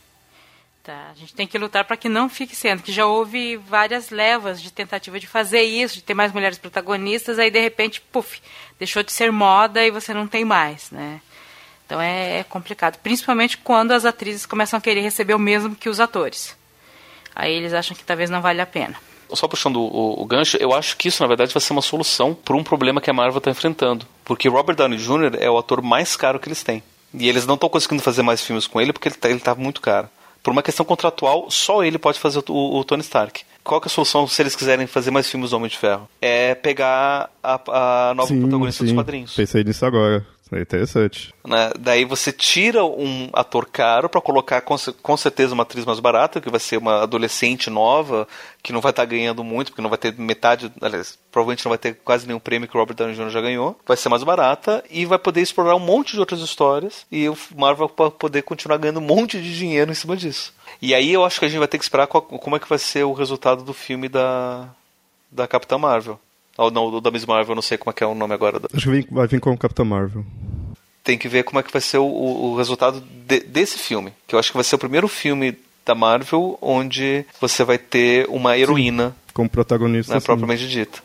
Como protagonista. Tá isso na Marvel e a Mulher Maravilha na DC, né? Falando de filmes de heróis aí, tá na mão desses dois filmes. Eu sou Team Nilda. Eu também tenho um pouco de medo é, de tudo isso, mas assim, uma coisa que a gente não pode negar é que isso está sendo muito, muito bom para a geração que está chegando. Vou de novo dar um exemplo bem boboca. É, eu moro, apesar de não gostar do carnaval, eu moro numa rua de um centro de uma cidade e um bloco passou pela minha rua e era um bloco exclusivamente familiar, digamos assim que é, 90% do, dos, dos foliões eram famílias. É. E aí eu vi muita criança pequena, muita garota, é, não só como heroínas, eu vi uma garota vestida de caça-fantasmas, ela estava sensacional. É, mas é, garotas também com uh, fantasias que até pouco tempo atrás seriam exclusivas dos meninos. Eu vi uma garotinha fantasiada de Supergirl. Uh, eu vi. Então, assim, eu acho que a gente não, não pode. É, não pode negar isso que está sendo bacana, está sendo positivo. Pode ser uma, uma ótima retomada a, as garotas poderem escolher. Porque assim, é muito fácil você ter uma garotinha bem pequenininha fantasiada ou de Supergirl ou de outras coisas quando você tem os, os, os dois pais que são os nerds, né? Que a gente brinca. Então eu tenho casais assim de amigos meus que são mega, mega nerds e fantasiam as crianças de super-heróis desde muito pequenas. Mas eu vi daqui, eu fiquei passada, adorei, uma garotinha vestida de Aquaman. E ela estava se divertindo horrores, né? Uh, então eu acho, e eu não acho que tenha sido é, muita influência dos pais, mas eu acho que isso pode ser. É perigoso, como a Nilda falou, né? É, nós estamos sendo colocadas neste ponto porque custamos menos. Também pode ficar uma pergunta, né? Mas pode ser retomada de algo muito legal. Eu acho que as meninas podem abrir um pouco mais a cabeça e podem ver que elas também podem ser é, não necessariamente aquela que sobe e vai até a lua, mas ela tem um papel muito importante, porque sem ela, ou aquela pessoa, outra pessoinha ali não subiria no foguete, não conseguiria ir até a lua. E isso, isso também é legal, a gente tem que parar. Eu, eu também acho com esse lance de, do, do esforço individual acima do esforço coletivo, né? Eu acho meio babaca. Ninguém, ninguém consegue fazer as coisas, as coisas mais simples da vida sozinho, né? Então eu acho que isso é legal também, você retomar esse tipo de coisa. Mas as histórias com mulheres protagonistas são, nem falando de heroínas, mas protagonistas são sim muito importantes hoje. Eu acredito que são mesmo, que podem retomar e fazer uma base bacana para o que pode vir. E deixa eu só fazer um, um, uma parte aqui também. Acho que mais legal também do que a menina poder se vestir do herói que quiser, ela se, poder se vestir do que literalmente ela quiser. Tem uma foto aqui que eu acho linda, que ilustra bem isso. Um monte de menina, todas vestidas de princesas diferentes. E uma resolveu vestida de cachorro quente. Ai, eu adoro! E que ficaram chamando ela de princesa cachorro quente, né? sensacional. Eu falei que ela saiu do Hora da Aventura, né? Porque na Hora da Aventura é que nós é, temos é princesas inusitadas, né? Uma princesa cachorro quente é super Hora da Aventura. Adorei. Referente a essa questão do, dos filmes atuais aí, que eu puxei a, o tema, É, eu acho assim, sendo esperançoso, né? Nesse ponto agora, sendo esperançoso, então não seria só uma moda, isso vai, vai ficar, vai tá, tá sendo tipo uma mudança no, no, no ponto de vista da sociedade. Eu imagino que assim, que nem a gente falou, todos esses, muitos desses exemplos que a gente pôs aí na lista são heroínas, são muitas até filmes de aventura e tudo, então segue a jornada do herói, mas está dando um, um protagonismo feminino. Então pode ser bom no sentido da representatividade como um primeiro passo. De repente, é, esse do hum, Estrelas Além do Tempo, esse já por questão aí foi um, um, ponto fora da curva, ele já está até talvez alguns passos mais adiante, porque eles não mostram de fato ela como heroína no sentido de herói. Mostra é, como protagonistas ali. Então talvez seja um ponto fora da curva, algo mais que, sendo otimista, a gente pode ver mais é, exemplos assim daqui para frente. Atualmente está tendo essas das heroínas seguindo a jornada do herói, mas já é um protagonismo, já é um primeiro passo, de repente. Isso pensando de forma otimista, né? Então vamos ver o que vai ser daqui para frente, porque só esse ponto aí já incomoda. É, assim, já incomoda o, como eu falei, os macho alfa, já tem gente reclamando desse protagonismo aí. Então você vê que já é uma mudança, já é, já é uma alfinetada. E isso para mim eu acho ótimo que venha mais coisas assim, que venha mais com que sai até da jornada do herói e tudo, por questão de pluralidade. É o que eu sempre falo, eu defendo isso no sentido de que isso é uma pluralidade de histórias, de narrativas. É isso que eu quero ver. Quero ver diversidade, quero poder escolher, da mesma forma que a menina pode escolher ali qual a fantasia que ela vai, eu quero poder escolher qual narrativa eu quero ver, qual que me agrada mais, porque vai ter essa pluralidade. É isso que eu acho que pode estar ajudando ao, a passos e passos. Quando eu falo de retomada, na, na questão do cinema, né? Do cinema ou, ou, séries, é porque na década de, de 80, um pouco como final da década de 70, mas década de 80, você teve muitas protagonistas femininas, né, mulheres, mas é claro, a maior parte delas eram heróis, né, de, de, de saia. Mas isso já foi importante, você ter lá uma Sarah Connor, está indo e lutando, já foi importante ver, sabe, que tinha uma mulher que podia ir lá e bater. Ou mesmo em filmes, a gente fala de Bruto, Brucutu, a gente ainda tinha algumas mulheres que eram é, lutadores. Tentando lembrar o nome de uma loirinha, aquela lutadora também. Quer dizer, você não tinha só os homens lutadores, se tinha uma ou outra mulher lutadora, a gente gostava.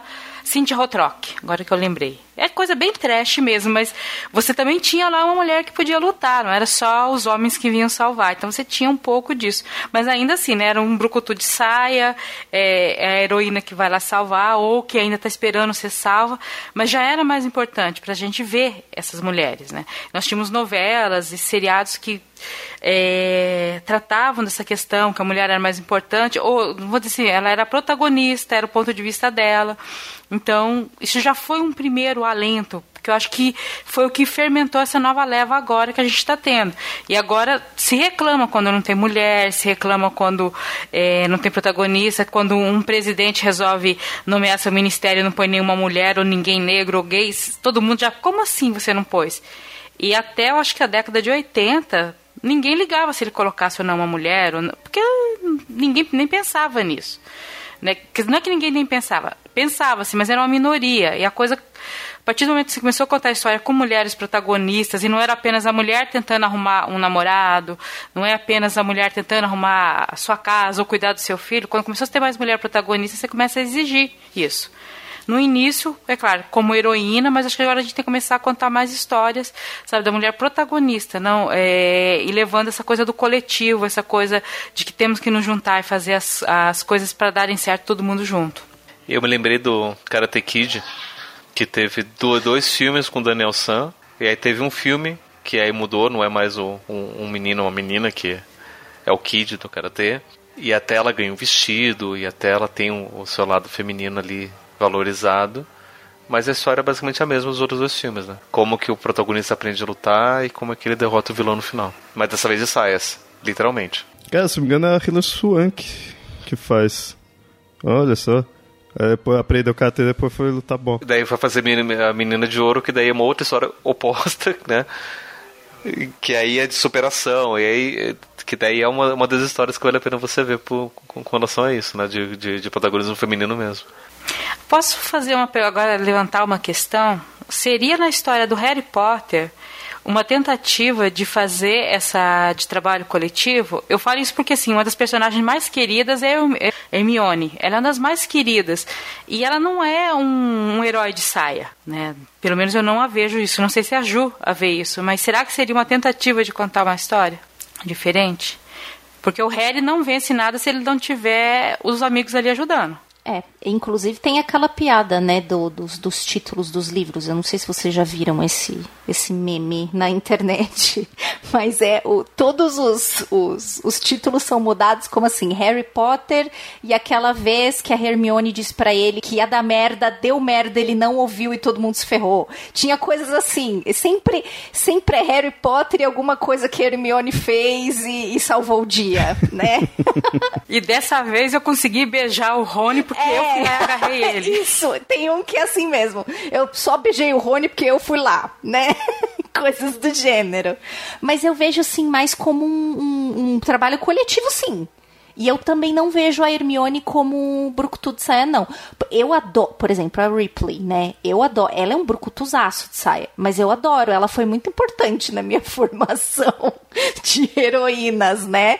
Mas ela é total. Isso eu não vejo em nenhum momento na Hermione. Eu, eu li várias, várias teorias sobre isso, né?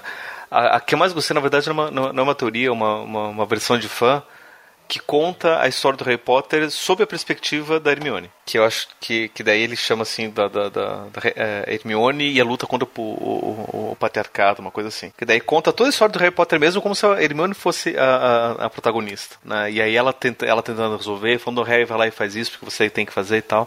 De um cara que nunca tinha assistido Harry Potter e depois que todos os filmes já tinham lançado, já tava tudo assim, 2000, acho que 2014, 2015 ele foi assistir todo maratona. E aí resolveu recontar a história porque ele achou que a Hermione era mais legal de, de, de, de se, de se falar.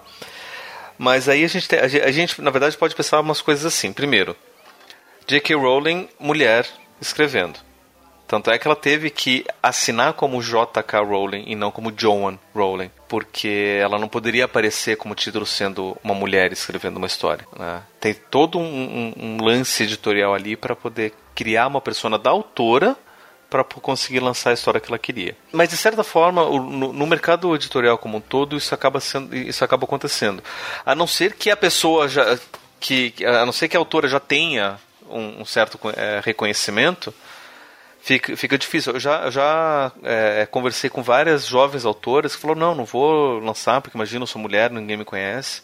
Eu acho que eu vou criar um, um pseudônimo masculino para conseguir lançar os meus primeiros contos.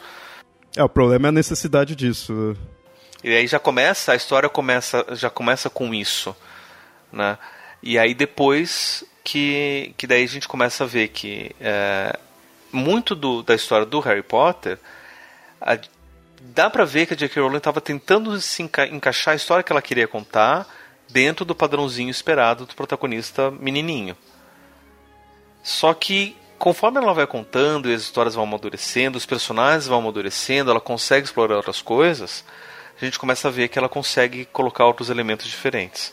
O primeiro livro é muito isso, é totalmente isso. É, e aí você vai vendo essa, essa progressão com o passar do, do, do, tempo.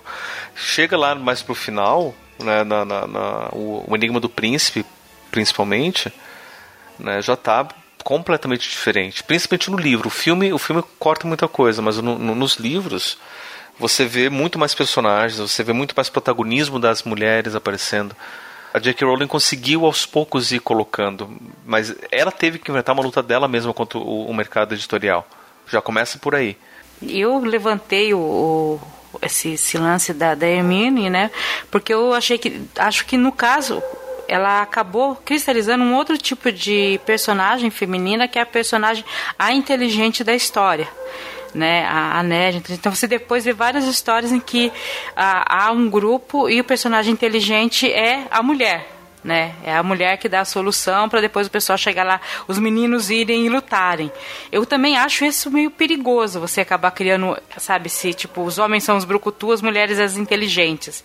Acho um pouco perigoso criar isso, mas achei interessante e eu percebi toda uma geração, uma geração que agora está chegando aos 30 anos, de meninas que se inspiraram nela, né? Tipo, olha, a gente pode ir junto, a gente vai lá e tem ela como heroína. Então eu acho ela muito importante nessa sabe, nesse, nessa questão de você criar uma, mensagem, uma imagem feminina muito positiva. É, o, o, que você falou do seu receio seria talvez disso virar um, mais um arquétipo, né? É, eu acho isso um pouco perigoso. Você, você cria caixinhas, né? Então agora a gente vai colocar a mulher, como se colocar? Ah, precisa de um personagem inteligente, põe a mulher. Acaba virando quase que cota, né? Tipo, a gente precisa cumprir, cumprir cota de mulher, então encaixa nesse, nesse é, personagem, nesse coadjuvante aqui que, que funciona, né? E a mulher, ela só pode ser o alívio cômico se ela estiver dentro de um outro grupo que também tenha várias outras mulheres. Se você tem um grupo de vários homens e a mulher ser o, o, o elemento cômico, né? O escape, também já é mal visto. Então, são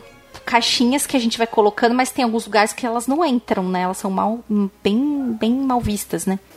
E eu acho até que a gente pode usar isso daí para puxar uma, uma coisa muito, muito bacana para a gente poder pensar né, que é como que as mulheres são colocadas dentro do, do, das narrativas, principalmente no cinema e na, nas histórias de hoje em dia, com relação a dois testes, que é o teste de Bechdel e o teste Jada. Para o ouvinte que não conhece, o teste Bechdel é um teste desenvolvido por uma pesquisadora chamada Bechdel, não me lembro o primeiro nome dela, aliás, não me lembro o primeiro nome de muita gente. Basicamente para testar qual é a relevância da mulher na trama da história. E ela, ela é um teste bem simples, que são três perguntinhas, três pontos que, se a gente lê, pode parecer tipo banal, não? Como assim? Mas tem muitas histórias onde esses testes eles não eh, onde, onde que, que não passam nesse teste. Primeiro, a história tem pelo menos duas mulheres. Primeiro ponto. Tem muitas histórias que não tem duas mulheres, só tem uma. Dois. Essas duas mulheres conversam entre si durante a história. Tem histórias onde aparece mais de uma mulher, só que as mulheres nunca se encontram. Começa por aí. 3. Essas mulheres, quando conversam, conversam sobre qualquer coisa que não seja um homem. E aí a gente vê que boa parte das histórias onde tem mulheres passa nas duas primeiras perguntas, mas não passa na, na, na, na terceira. Porque quando as mulheres vão conversar, vão conversar sobre um homem. Como elas podem ajudar o homem, como elas podem conquistar o homem, como que o homem está fazendo não sei o quê. Mas não vai conversar sobre qualquer outra coisa entre elas. Um filme, por exemplo, que passa bem no teste de, de Bechdel é o último Mad Max, Estrada da Fúria. Esse passa. Feliz, sim, bem fácil. Mas várias histórias não passam. Outro dia, é, minha sogra estava assistindo novela aqui em casa. E aí, beleza, vamos assistir essa, essa novela. Eu pensei, deixa eu ver se, se esse capítulo passa no teste de Bechdel. Não passou. Porque sempre quando aparecia duas mulheres conversando entre si, era sobre algum homem.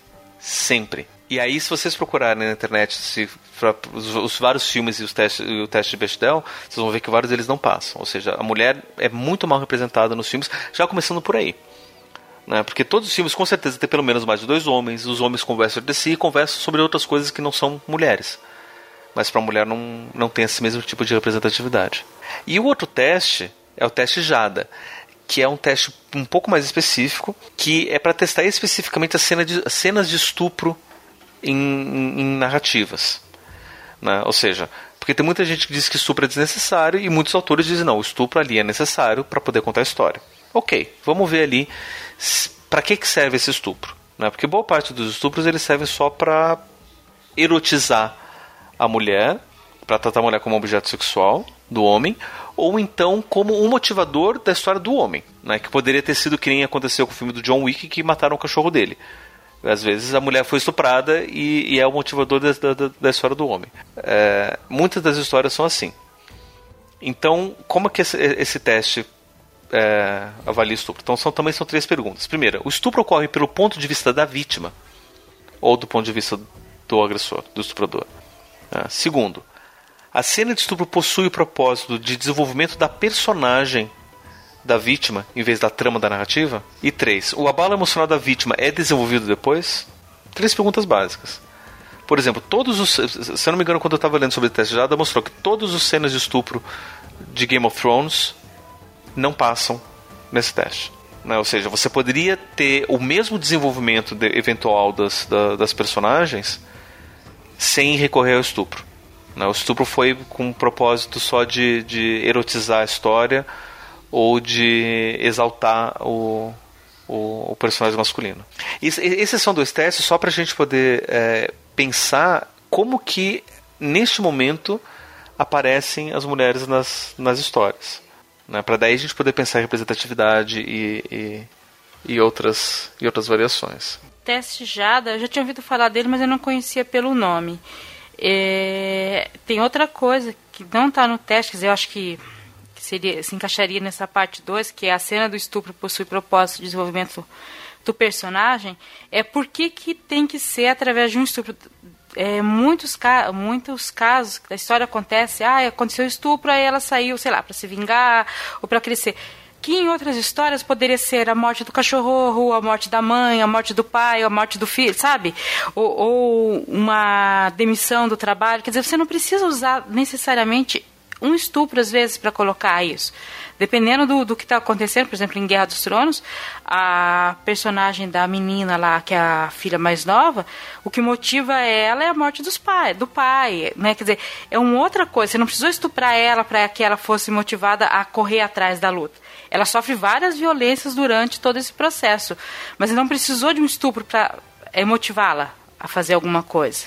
Então você não precisa. E às vezes você não coloca isso, você coloca, ah, eu estupro. Não precisa ser essa motivação. E é perigoso essa parte, a parte que é de erotizar a cena, porque é um dos problemas muito constantes que a gente tem hoje, a naturalização do estupro como um tipo de sexo que tudo bem, sabe? Ah, aconteceu, mas olha, tá, tá lá na história, porque a pessoa começa a pensar, não, mas depois ela vai superar, depois ela vai quer dizer, vai minimizando a questão do estupro. Quando você coloca ali, quando você coloca aquilo para que os homens fiquem excitados com aquilo. Quer dizer, a partir do momento que você está incentivando, está dizendo para os caras, ah, ok, você ficar excitado vendo estupro, quer dizer que você está dizendo, ah, ok, você estuprar. E é eu acho muito perigoso isso. Quando você começa a pensar nisso, ah, deixa eu ver, deixa eu fazer um teste aqui na minha cabeça. Deixa eu ver se tal coisa que eu assisto, ou que eu. Né, nada passa, né? É meio assustador, na real. E esse é o meu medo, na verdade, porque às vezes a gente acha que, ah, não, a gente tá tendo protagonismo feminino, então tem mulheres que estão aparecendo nas histórias, só que elas não passam, eh, essas histórias não passam nesses dois testes básicos. Sabe? Se a gente vai ver o, o, o que, que esses, esses testes pedem, é o mínimo de qualquer história. Tipo, faz sentido você querer uma coisa assim.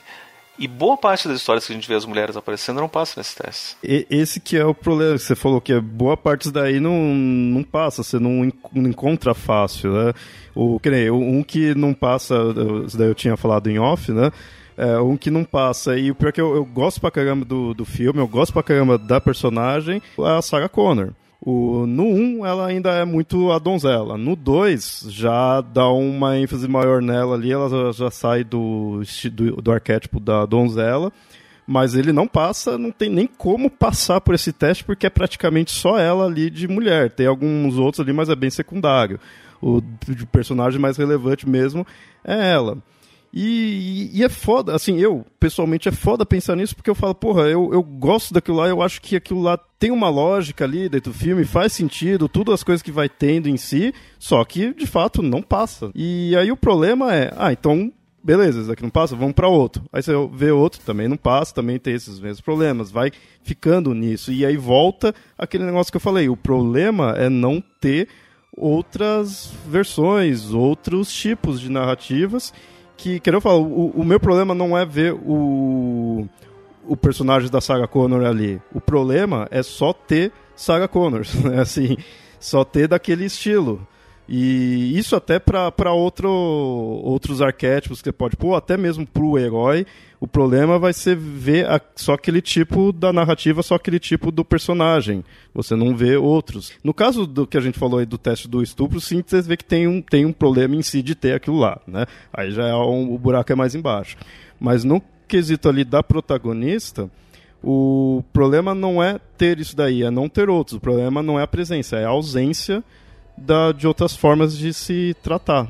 Eu, eu gosto desses personagens, mas eu quero ver outras formas.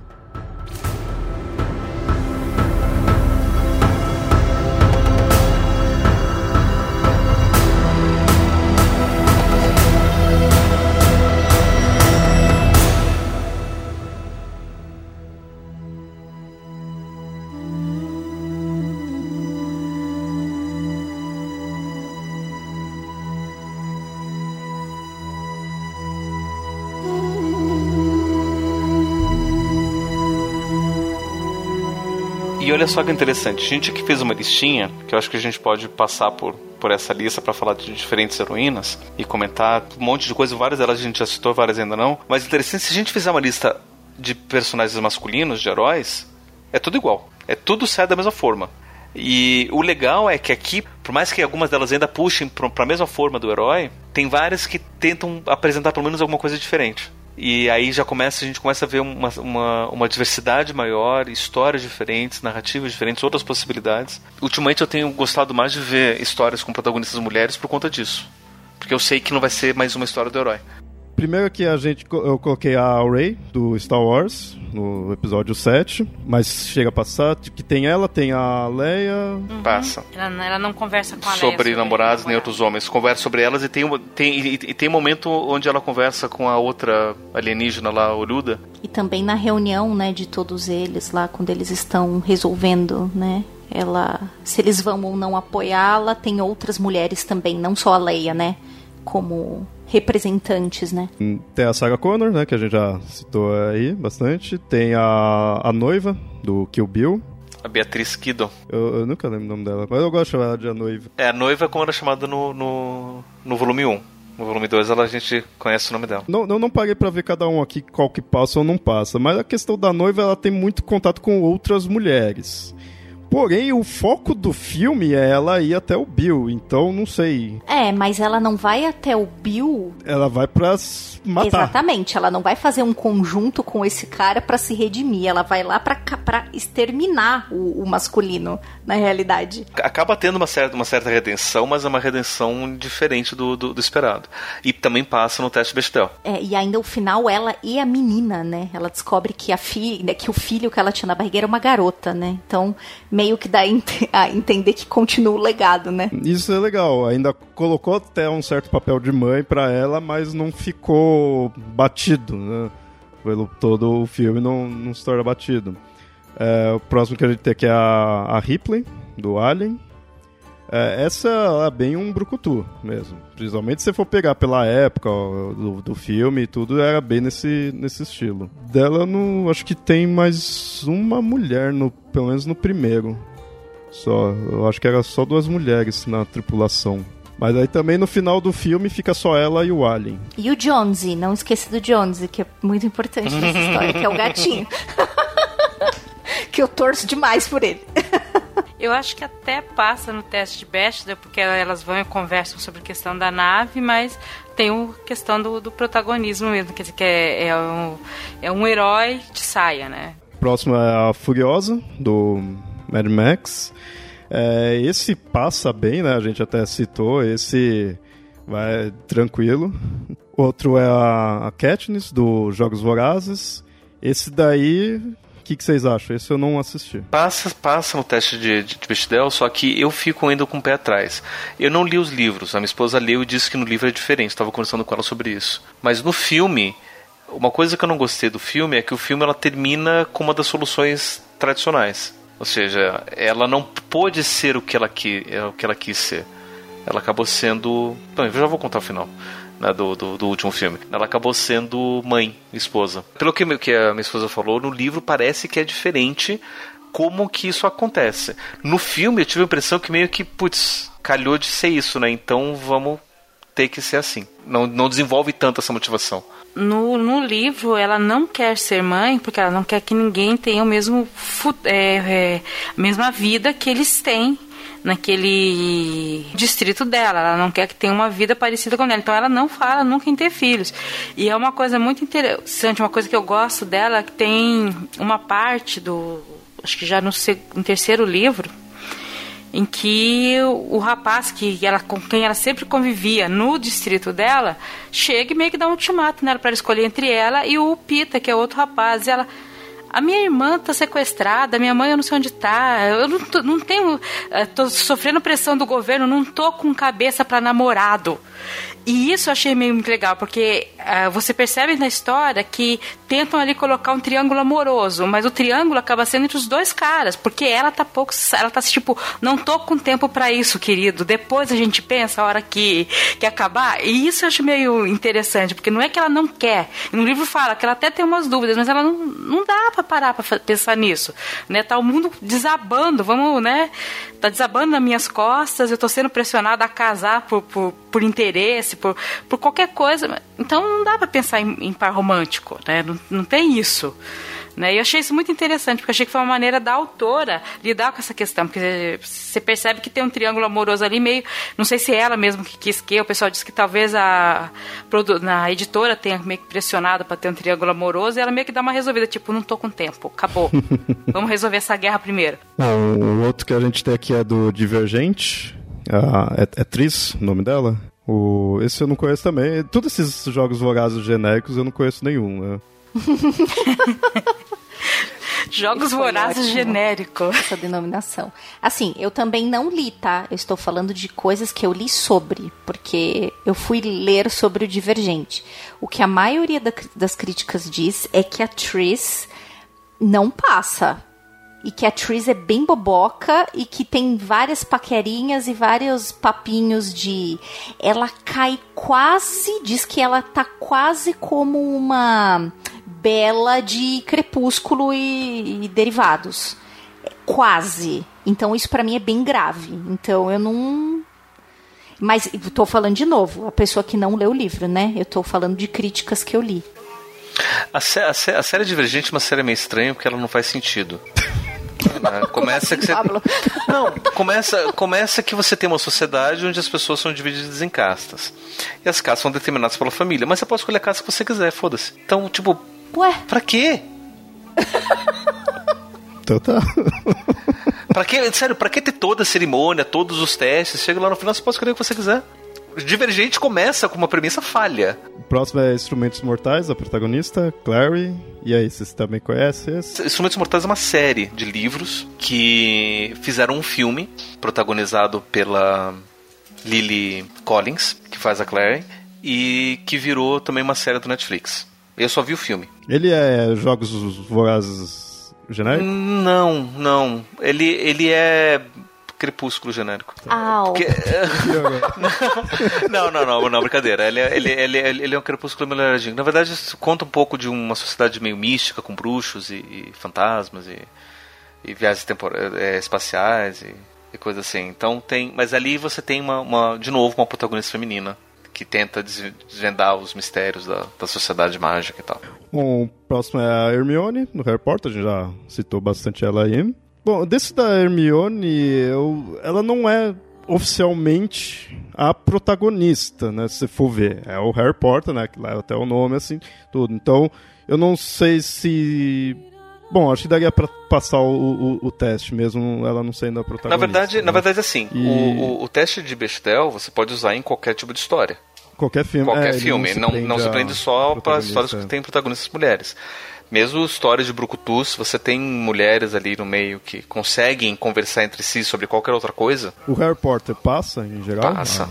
Ah, passa. passa. Você né? tem diálogos muito legais da, da, da, da Hermione com a, com a McGonagall, que são lindos eles falam sobre futuro, sobre um monte de, de, de, de, de coisas. Passa, passa fácil. O seguinte, a gente tem a Magda, do Brave. Que é uma outra história do teste bestial passa. Tem todas. A, a, a história forte gira em torno da, do relacionamento dela com a mãe. Eu, eu amo esse, esse filme justamente porque a história é um pouco é, difer, é um pouco diferente, porque é uma história de relacionamento mãe e filha. Você não tem muitas histórias infantis, é, desenhos animados tratando dessa questão.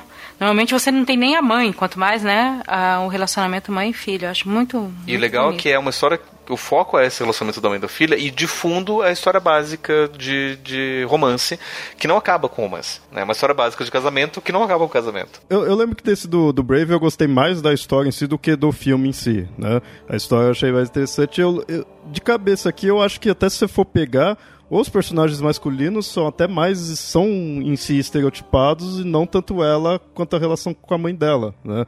Que é o foco mesmo da história. Agora os outros, por ser aquela questão dos guerreiros, tudo assim, acho que é mais fácil eles estarem ali com estereótipos do que o dela. Próximo é a Mulan, Mulan a gente tinha citado rapidinho, né? Que eu acho que nesse ponto, o, Mulan, ele não passa no teste de Bechdel, mas eu acho é, intrigante, mas não é porque é um machismo, é porque ele tenta mostrar isso, de que ela não era, vou pensando só nisso, e que as outras meninas eram todas educadas só para pensar no casamento.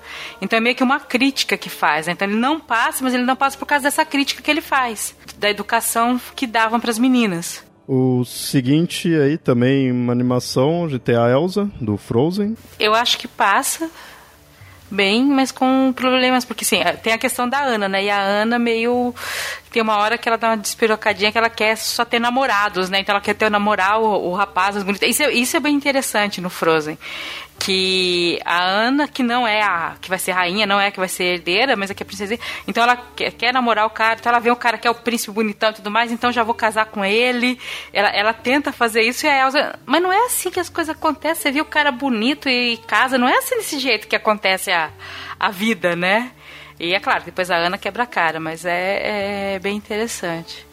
Mas o foco não é romance, né? A gente tem o do filme da A Chegada, filme mais recente aí. A protagonista é a Louise Banks. Vocês assistiram, o que, que vocês acham? Melhor filme de ficção científica do ano. A Louise é, é interessante porque ela é uma, é uma protagonista, ela não é heroína. Por mais que ela acabe, acabe resolvendo a trama da história, e por mais que a gente possa eventualmente dizer, nossa, ela foi heroína de fato da história, como se trata de uma invasão global ao planeta, né, os aliens chegaram no planeta Terra, meio que o planeta teve que se resolver, né? Então não foi ela sozinha. Então todos esses elementos que a gente falou aqui, da questão do, de como que a gente pode explorar diferente, nesse filme explora. E, um, e, é diferente em tudo. O seguinte que a gente tem é da viagem de Shihiro, que a, a, a protagonista, a menina é a Shihiro. No caso, a gente citou bastante no episódio anterior aí. Mas e aí, o que, que, vocês acham? Eu já falei lá no outro, mas para mim a Shihiro, ela conta uma outra história diferente, não é jornada do herói, é uma jornada, mas é uma jornada. Mas passaria nesse teste. Passa. Passa, até mesmo porque em momento nenhum é, a Shihiro vai tratar de questões tradicionais. A Shihiro ela quer sair de onde ela tá, ela quer voltar a resgatar os pais. Né? Só que para poder resgatar os pais, ela tem que fazer um monte de coisas para conseguir fazer isso. E ela vai atrás. Próximo aqui também, mais uma animação, é o Pônio. E aí, Pablo, esse daí também? É, esse filme é bem diferente, porque o Pônio já começa que é uma um peixe que vira menina. E, e, e, aí tem toda a questão do retorno da mãe, que é uma deusa, e o pai, que é humano. Enfim, é, é uma história toda maluca. Não trata de, de, de nada que é linear. E o mundo se inunda, e tem escola, enfim. É, é um filme todo, todo diferente. E é muito bonito por conta disso. Conta uma história, tu conta toda uma jornada, tu conta todo um resgate, todo, todo um desenvolvimento, mas não tem nada a ver com o herói. Não tem nada a ver. Mas você não vai dizer que Pônio perde protagonismo por conta disso, muito pelo contrário. Pônio é a história da peixinha que é filha de Iemanjá. Hum, Iemanjá japonesa. Não, interessa. É, é secretismo. interessa. Não entendeu?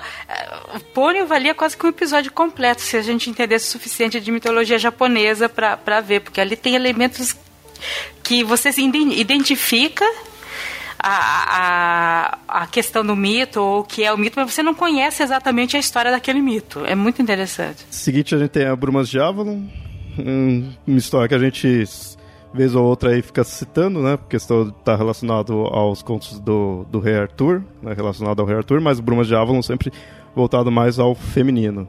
E aí tem várias personagens femininas aí, várias mulheres. Tem a Igraine, tem a Morgana, Viviane, Morgause, a Guinevere mesmo, né? Sempre tem que ter a Guinevere, né? Fazer o quê? não gosto do personagem dela. Mas é o interessante é que cada uma dessas mulheres, elas acabam representando de uma forma ou de outra um arquétipo diferente da, da jornada do herói, né? Considerando que as Brumas de Avalon ainda fala da história do Arthur, só que a história do Arthur sobre uma outra perspectiva, né? Dessas outras personagens que são pro Arthur coadjuvantes, mas nas Brumas se tornam protagonistas. Então você vê todo um desenvolvimento diferente desses mesmos arquétipos é, secundários. Que era tudo aquilo que a gente falou, falou até, até agora, né? Quem que vai querer ser o bichinho que, que, que ajuda, né? Quem que vai querer ser a donzela, a virgem, quem que vai querer ser, não sei o que. A Zimmerman, ela pegou essas outras esses outros arquétipos coadjuvantes e transformou em protagonistas, contou várias histórias com esse, com esse protagonismo. Explorou dimensões diferentes, explorou perspectivas e possibilidades diferentes. As Brumas é um, é, é um exemplo muito bacana de como que é possível a gente contar histórias diferentes, sem cair de novo na questão do herói. Porque eu acho que nenhuma dessas mulheres é de fato heroína ou se aproxima do que viria a ser herói. As pessoas ficam chocadíssimas quando eu falo que eu não gosto das Brumas de Avalon. Eu não gostei de nada. Eu não gosto não desse livro. Pode, você tem que gostar, Não. senão você tá, você tá quebrando o seu. Eu o seu estou- Como é que você é Eu estou- feminista se Pois você é, eu não estou gosta? rasgando a minha carteirinha neste momento. Porque, nossa, eu, eu, eu fiquei, eu lembro que eu fiquei muito pé da vida quando eu li As Brumas de Avalon, porque eu falei, gente, qual é a novidade aqui? Não temos, não trabalhamos com novidades. Então, pra quê? Mas seu problema foi esse, a questão de, de não ser novidade? Foi, foi assim. Não, mas foi isso mesmo que o Papo falou. Pô, eu tô vendo a história de uma de um outro ângulo, e isso prometia tanto e não veio nada de novo. Nada. E, e eu acho realmente que assim, nenhuma delas é heroína aqui. Mas eu, acho, que isso é um ponto positivo da história. É uma história grande pra caramba, são, é uma história dividida em quatro livros, e você não precisa ter uma heroína. Na verdade, o herói, que é o Arthur, é um banana. É, o Arthur é o mais bananão, né? E, é- e aí você vê o Lancelot, que é pra ser também o honrado, é um babaca. O Merlin é outro, que no meio da história foge, tipo, foda-se, né? Vou fugir com a. Com, com a Nimil aqui, tô nem aí pra vocês, vocês que são brancos se entendam, né? E. E eu acho, eu acho muito legal, porque você não precisa é, cair nos clichês, né? Você cons consegue contar uma história mesmo com várias outras, de, de- várias outras formas, né? E pelo menos eu, eu achei positivo. É que, assim, pra- se a gente for falar de não cair no- nos clichês e tal, e, e- e tratar os personagens como eles realmente são, Arthur, babacão, enfim, eu prefiro o Bernard Cromwell. Eu, eu não vou com a cara da, da Marion Zimmer Bradley. Não vou. não sei, não bateu o santo. como eu sou um pouco mais velha, eu posso dizer, esse livro ele teve uma grande importância. Eu li ele, na época, isso foi muito importante. Eu lembro que ele foi publicado como uma coisa, e eu li, e pra mim foi importante ver uma história de mulheres e, que era uma história diferente e que você tinha mãe, que você tinha uma mulher que era má, mas de repente aquilo que ela fez também foi bom pro reino. E a outra, que é a Morgana, que parece ser a protagonista, e ela é, ela é a protagonista, mas não é heroína. Aí ela faz coisas visando bem, você fala, não, ela tem razão, porque o argumento dela tá certo, e putz, aquilo que ela fez ferrou tudo. Né? Então você percebe isso também, que, é, que você tem isso, você tem pessoas boas pens- pensando em fazer coisas boas, que numa escala geral isso acaba atrapalhando tudo. Né? Então, para mim foi importante isso e ver várias histórias desse ponto de vista. E eu acho que ele- ela teve essa importância por mostrar um protagonismo feminino, e tudo mais.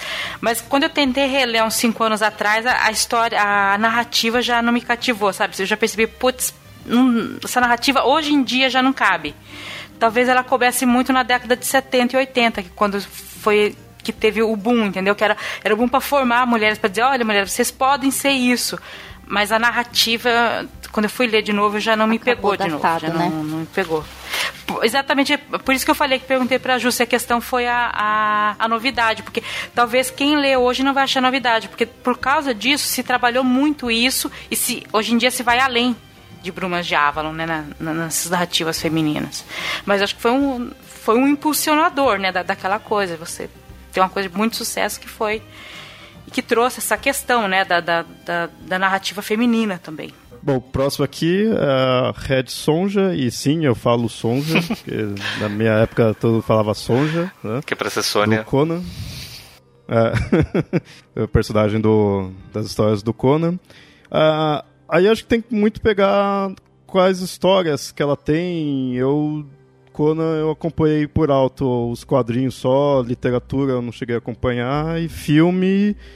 Ela aparece nos filmes? Não, que eu me lembro. Do Schwarzenegger, pelo menos não. Eu sei que tem muita gente que gosta dela, justamente por ser uma mulher que consegue é, bater de frente com Conan. Sim, sim. Né? Eu acho que Mas ela é dentro. tipo um brucutu, Sim. assim, no sentido de que de ser guerreira, né? Sim. Tudo nesse, nesse Mas aspecto. considerando o cenário, considerando o Brucutu Mor, que é o Conan, e aí você tem uma mulher que consegue bater de, de frente com ele, de igual, é, é bacana ver essa possibilidade também. Não, é isso, isso é bem interessante. É que eu não consigo avaliar as histórias em si, que eu não cheguei a ne- nenhuma com ela. né? Mas o aspecto do personagem, isso me chama bastante atenção. Isso eu acho legal. Uh, próximo a gente tem a Isolda, do Tristão e Isolda. Eu coloquei ela aqui porque eu tenho uma, uma história, eu tenho aqui uma versão, que é uma versão portuguesa antiga, inclusive não tem nem a aquelas classificações para você saber até quem foi que fez aquilo, mas você percebe que é um trabalho acadêmico. E tem a história dela, né, Tristão e Isolda, e diferente do que você vê em filmes por aí, Isolda não é a bobinha que fica, quer dizer, ela toma a iniciativa inicialmente, bom, já que você é obrigada a casar com o rei, pelo menos que eu goste dele. E quando não, dá tudo errado, a poção dá errada, tal, e ela vai, ela se apaixona pelo Tristão, mas mesmo assim ela se casa com o rei, ela toma várias iniciativas para consumar esse amor, para passar o perna nos outros, ou para que isso acontecesse. Quer dizer, ela, ela não fica ali só, bom, fui condenada a ficar aqui na torre. Ela faz, é a mulher que está traindo tal. Mas, não sei, se é você. Atitude. É, é, mas ela tem atitude, ela vai atrás, ela usa a cabeça para passar, ela tem um julgamento qual ela vai passar, que ela tem que. vai ser julgada pelo próprio rei Arthur e tal, se ela traiu ou não o rei. Eu sei que ele, quando ele chega no local, tá tudo muito enlameado, aí ela pede, ela já, já avisou pro Tristão, Tristão se fanta, é, usar maquiagem, tudo para parecer que era um mendigo lá no meio, porque ele não podia aparecer lá sem ser né, nessa situação. Aí ele pede assim, não, ela pede, Tristão, vem, me, é, me leve até ali. Mas assim, fala, mendigo, né? Aí o cara coloca ela aqui na cabeça, aquela posição de cavalinho, e leva ela. Aí quando perguntam para ela, ah, a senhora traiu ou não, era um, tipo um julgamento sagrado, ó no meio das minhas pernas, só o rei e aquele menino que me carregou agora. Só se, tipo, ela engana, é tipo aquele julgamento sagrado em cima da. pôr a mão na Excalibur, senão vai queimar. Mas assim, tem várias outras cenas em que se percebe que ela toma a frente, ela não fica lá, sabe, esperando. Ela foge, ela volta. Eu acho que por isso que ela é, tão, é um romance tão conhecido. Porque, sabe, é uma princesa que não, não se contenta ao seu papel. Bom, e agora a gente chega no Star Trek, porque de várias e várias franquias que teve, tem uma que a nave foi. A capitã da nave foi a Janeway, né? A capitã foi mulher, a capitã é mulher. Teve uma nave capitaneada por uma mulher. Isso, isso. o... E aí, Pablo, você que é o tracker aqui. Posso só falar uma coisa que o Leonardo falou de capitão? Capitã, na versão dublada, tem cenas em que chamam ela de capitão. Mas aí eu vou perceber como é muito antiga, na época que aqui no Brasil você não tinha mulheres capitãs no, no, no, no exército e tudo mais. Estava começando a admitir mulheres, então não se usava capitão não se usava capitã muito. Era uma coisa que era ainda polêmica se você ia usar é que tem um porém que em inglês você não tem gênero para esses títulos. Então é, é captain para homem e para mulher. Só que você tem uma forma de tratamento um pouco diferenciado, que é falar yes sir para os homens e yes ma'am para as mulheres. Só que no Star Trek é yes sir o tempo todo para Janeway. O que se dá a entender que usa-se o yes sir como um, um lugar de, de, de título só. Né? Ou seja, que é, o, o, é quem está mandando. Mas isso independe de gênero, né? Então você acaba ignorando que Sir é para homem só. E usa-se para homem e para mulher, tanto faz. Mas a Janeway é interessante porque cada capitão tem uma característica diferente. Né? Você tem o primeiro capitão que é o Kirk, que é o, o protagonista básico, mulherengo, né? bem anos 70. E aí você tem o Picard, que é mais velho, que tem mais experiente, que é bem diferente. É, e aí depois você tem o terceiro capitão, que é do, da série Deep Space Nine, que é o primeiro negro, o Cisco. E aí depois você teve a Janeway, que colocaram uma mulher. Né? E o interessante de Star Trek como um todo é que Star Trek sempre gostou de ousar com, com esses papéis diferentes, desde a série clássica. Né? É, tanto é que a ideia era não era pro, pro Kirk ser o capitão, era pro Nimoy ser o capitão. Só que o Nimoy é judeu, e ter um protagonista judeu ia ser muito ousado para a época. Então colocaram ele como segundo durante toda a série eles vão ousando com coisas assim, e aí quando chega o momento de ousar com, o capitão, vamos colocar uma mulher. E aí você vê que a Janeway, ela consegue ser capitã tão bem quanto qualquer outro capitão. Né? E ali você não, não, não enxerga que é. Nossa, é uma história diferente porque é uma capitã mulher. Não, é uma história de Star Trek, ficção científica, massa, e calha de ter uma mulher capitã. E não tira. Na, na, na, na verdade, acaba acrescentando a experiência pro espectador. Mas para a história, é uma história de Star Trek normal. Né? Até mesmo porque, para eles, no século 24, sexismo, né, o que, que é isso? É né, uma coisa já, já primitiva, né? que eles já, eles já superaram.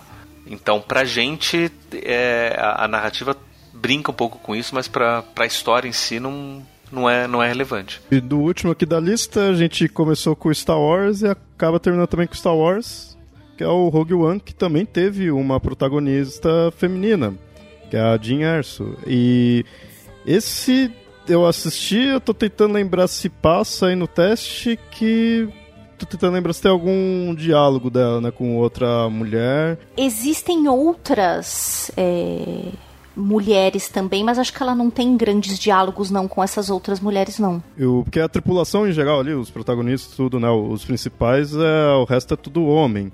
Então não, né, eu fico meio assim. Uh, rola meio um que dos dois principais lá, o, ela e o Han Solo genérico, que eu nunca lembro o nome dele. Isso, de fato, eu achei meio meio meh no, no filme, assim, achei meio... Desnecessário? Não tanto, desnecessário. O, o, eu, eu gostei pra caramba do Rogue One. Mas os personagens, de fato, é uma coisinha que... Eles têm características legais, mas em si, em geral, não é tão uau, né? Mas Star Wars é um pouquinho assim mesmo, então né, não é nada surpreendente. E, então é interessante dela ser protagonista. Eu achei interessante da relação dela com o pai dela, né, ali. Então cria mais uma questão de um laço familiar mesmo, é, da mãe, com a mãe dela também. E, mas eu acho que em geral talvez não passe tanto assim, se passar, passar raspando. mas eu acho que é o, é, é, é o tipo de história que mostra que é possível você ter mulheres nesse tipo de, de papel e não muda a história. Porque se não fosse a Jean Nerso, fosse o, o, o, João Nerso, a história ia, ia, fluir tão bem quanto. Não ia ter problema nenhum. Né? E, e, e, eu acho interessante, pelo menos, ter essas, essas mudanças, até pra gente ficar um pouco acostumado. É, é o papel básico de, de, de, cota mesmo, né? Uma, uma, uma, crítica que colocaram, né? E eu, eu acho até que, que, que, é, que pode até ser visto assim, mas eu acho que nesse, neste momento que a gente está vivendo agora, as cotas elas ainda são importantes. Pra gente se acostumar que é possível a gente ter histórias assim, até pra gente começar a se abrir para outras possibilidades de outras histórias diferentes mais na, mais na frente. Exatamente. É aquela coisa que eu falei, é um passo, é o primeiro passo pro, pros próximos aí. Então, cada vez se diversificando mais. Bom, essa foi a nossa lista, então ouvinte, fica aí à vontade para colocar outros outras protagonistas de diversas obras aí é, põe o que vocês acham, se acha que passa ou não nos, nos testes que a gente citou. Fica à vontade aí. Bom, Ju, você que foi a convidada para esse episódio, é, queria que você fizesse suas considerações finais, o que você achou, o que você pensa aí desse tema em geral e faz seu jabá aí, onde os ouvintes podem te encontrar.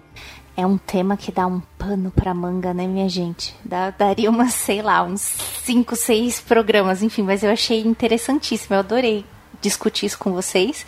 E como eu disse antes, a gente vai tomando uns sustos, né? Quando a gente para para pensar se os filmes passam ou não, ou quantas heroínas mesmo você conhece, ou só protagonistas, né? Então acho que vale ainda muitos, uh, muitas discussões ainda sobre. E eu achei muito legal. Obviamente que os ouvintes vão com certeza falar no Twitter, enfim, no, no, no Facebook, muito, muito, outras garotas, outras meninas e mulheres que a gente nem uh, chegou a tocar aqui, mas não, né? O episódio ficaria 5, 6 horas. Mas é, já que você ouvinte está aqui, né, e se interessa por isso, né, por saber da jornada da mulher, enfim, como heroína ou protagonista, por que, que você não dá uma passadinha lá no ponto G? Se você não conhece ainda este podcast, que é um podcast que fala sobre mulheres, mas ele é para todos os gêneros, né? Todo mundo está convidado a ouvir. Qual é a te nossa temática no ponto G? A cada episódio, a gente apresenta uma figura feminina.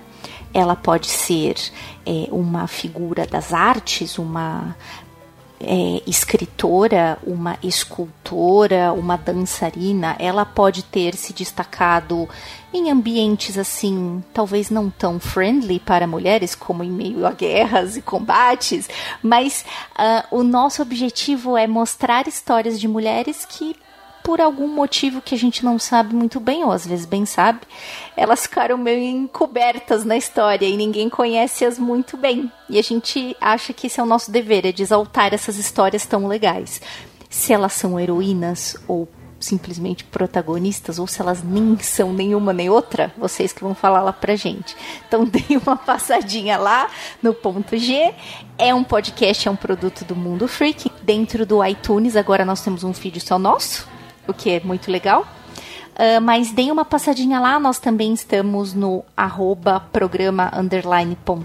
no Twitter. Então, se você quiser sugerir uma mulher que você acha interessantíssima e acha que vale um episódio, vai lá conversar com a gente também. Maravilha, valeu mesmo aí para aceitar o convite. E a gente precisava disso aí, a gente já, já tem a Nilda aí, que é o lado feminino aqui do, do Papo Lendário. Mas a gente precisava de mais gente aí, então valeu por aceitar o convite. Muito obrigado. O Girl Power é assim, representado pela Nilda aqui neste podcast. Muito bem, obrigada. É muito bem, ah, gosto bastante, sempre ouvi. Enfim, sou fã de vocês, vocês já sabem disso, né? Fica aí a indicação aí, todos os links. E ouvinte também, todos os links aí de todo o pessoal que está participando dessa campanha aí de março. E escutem lá, escutem tudo.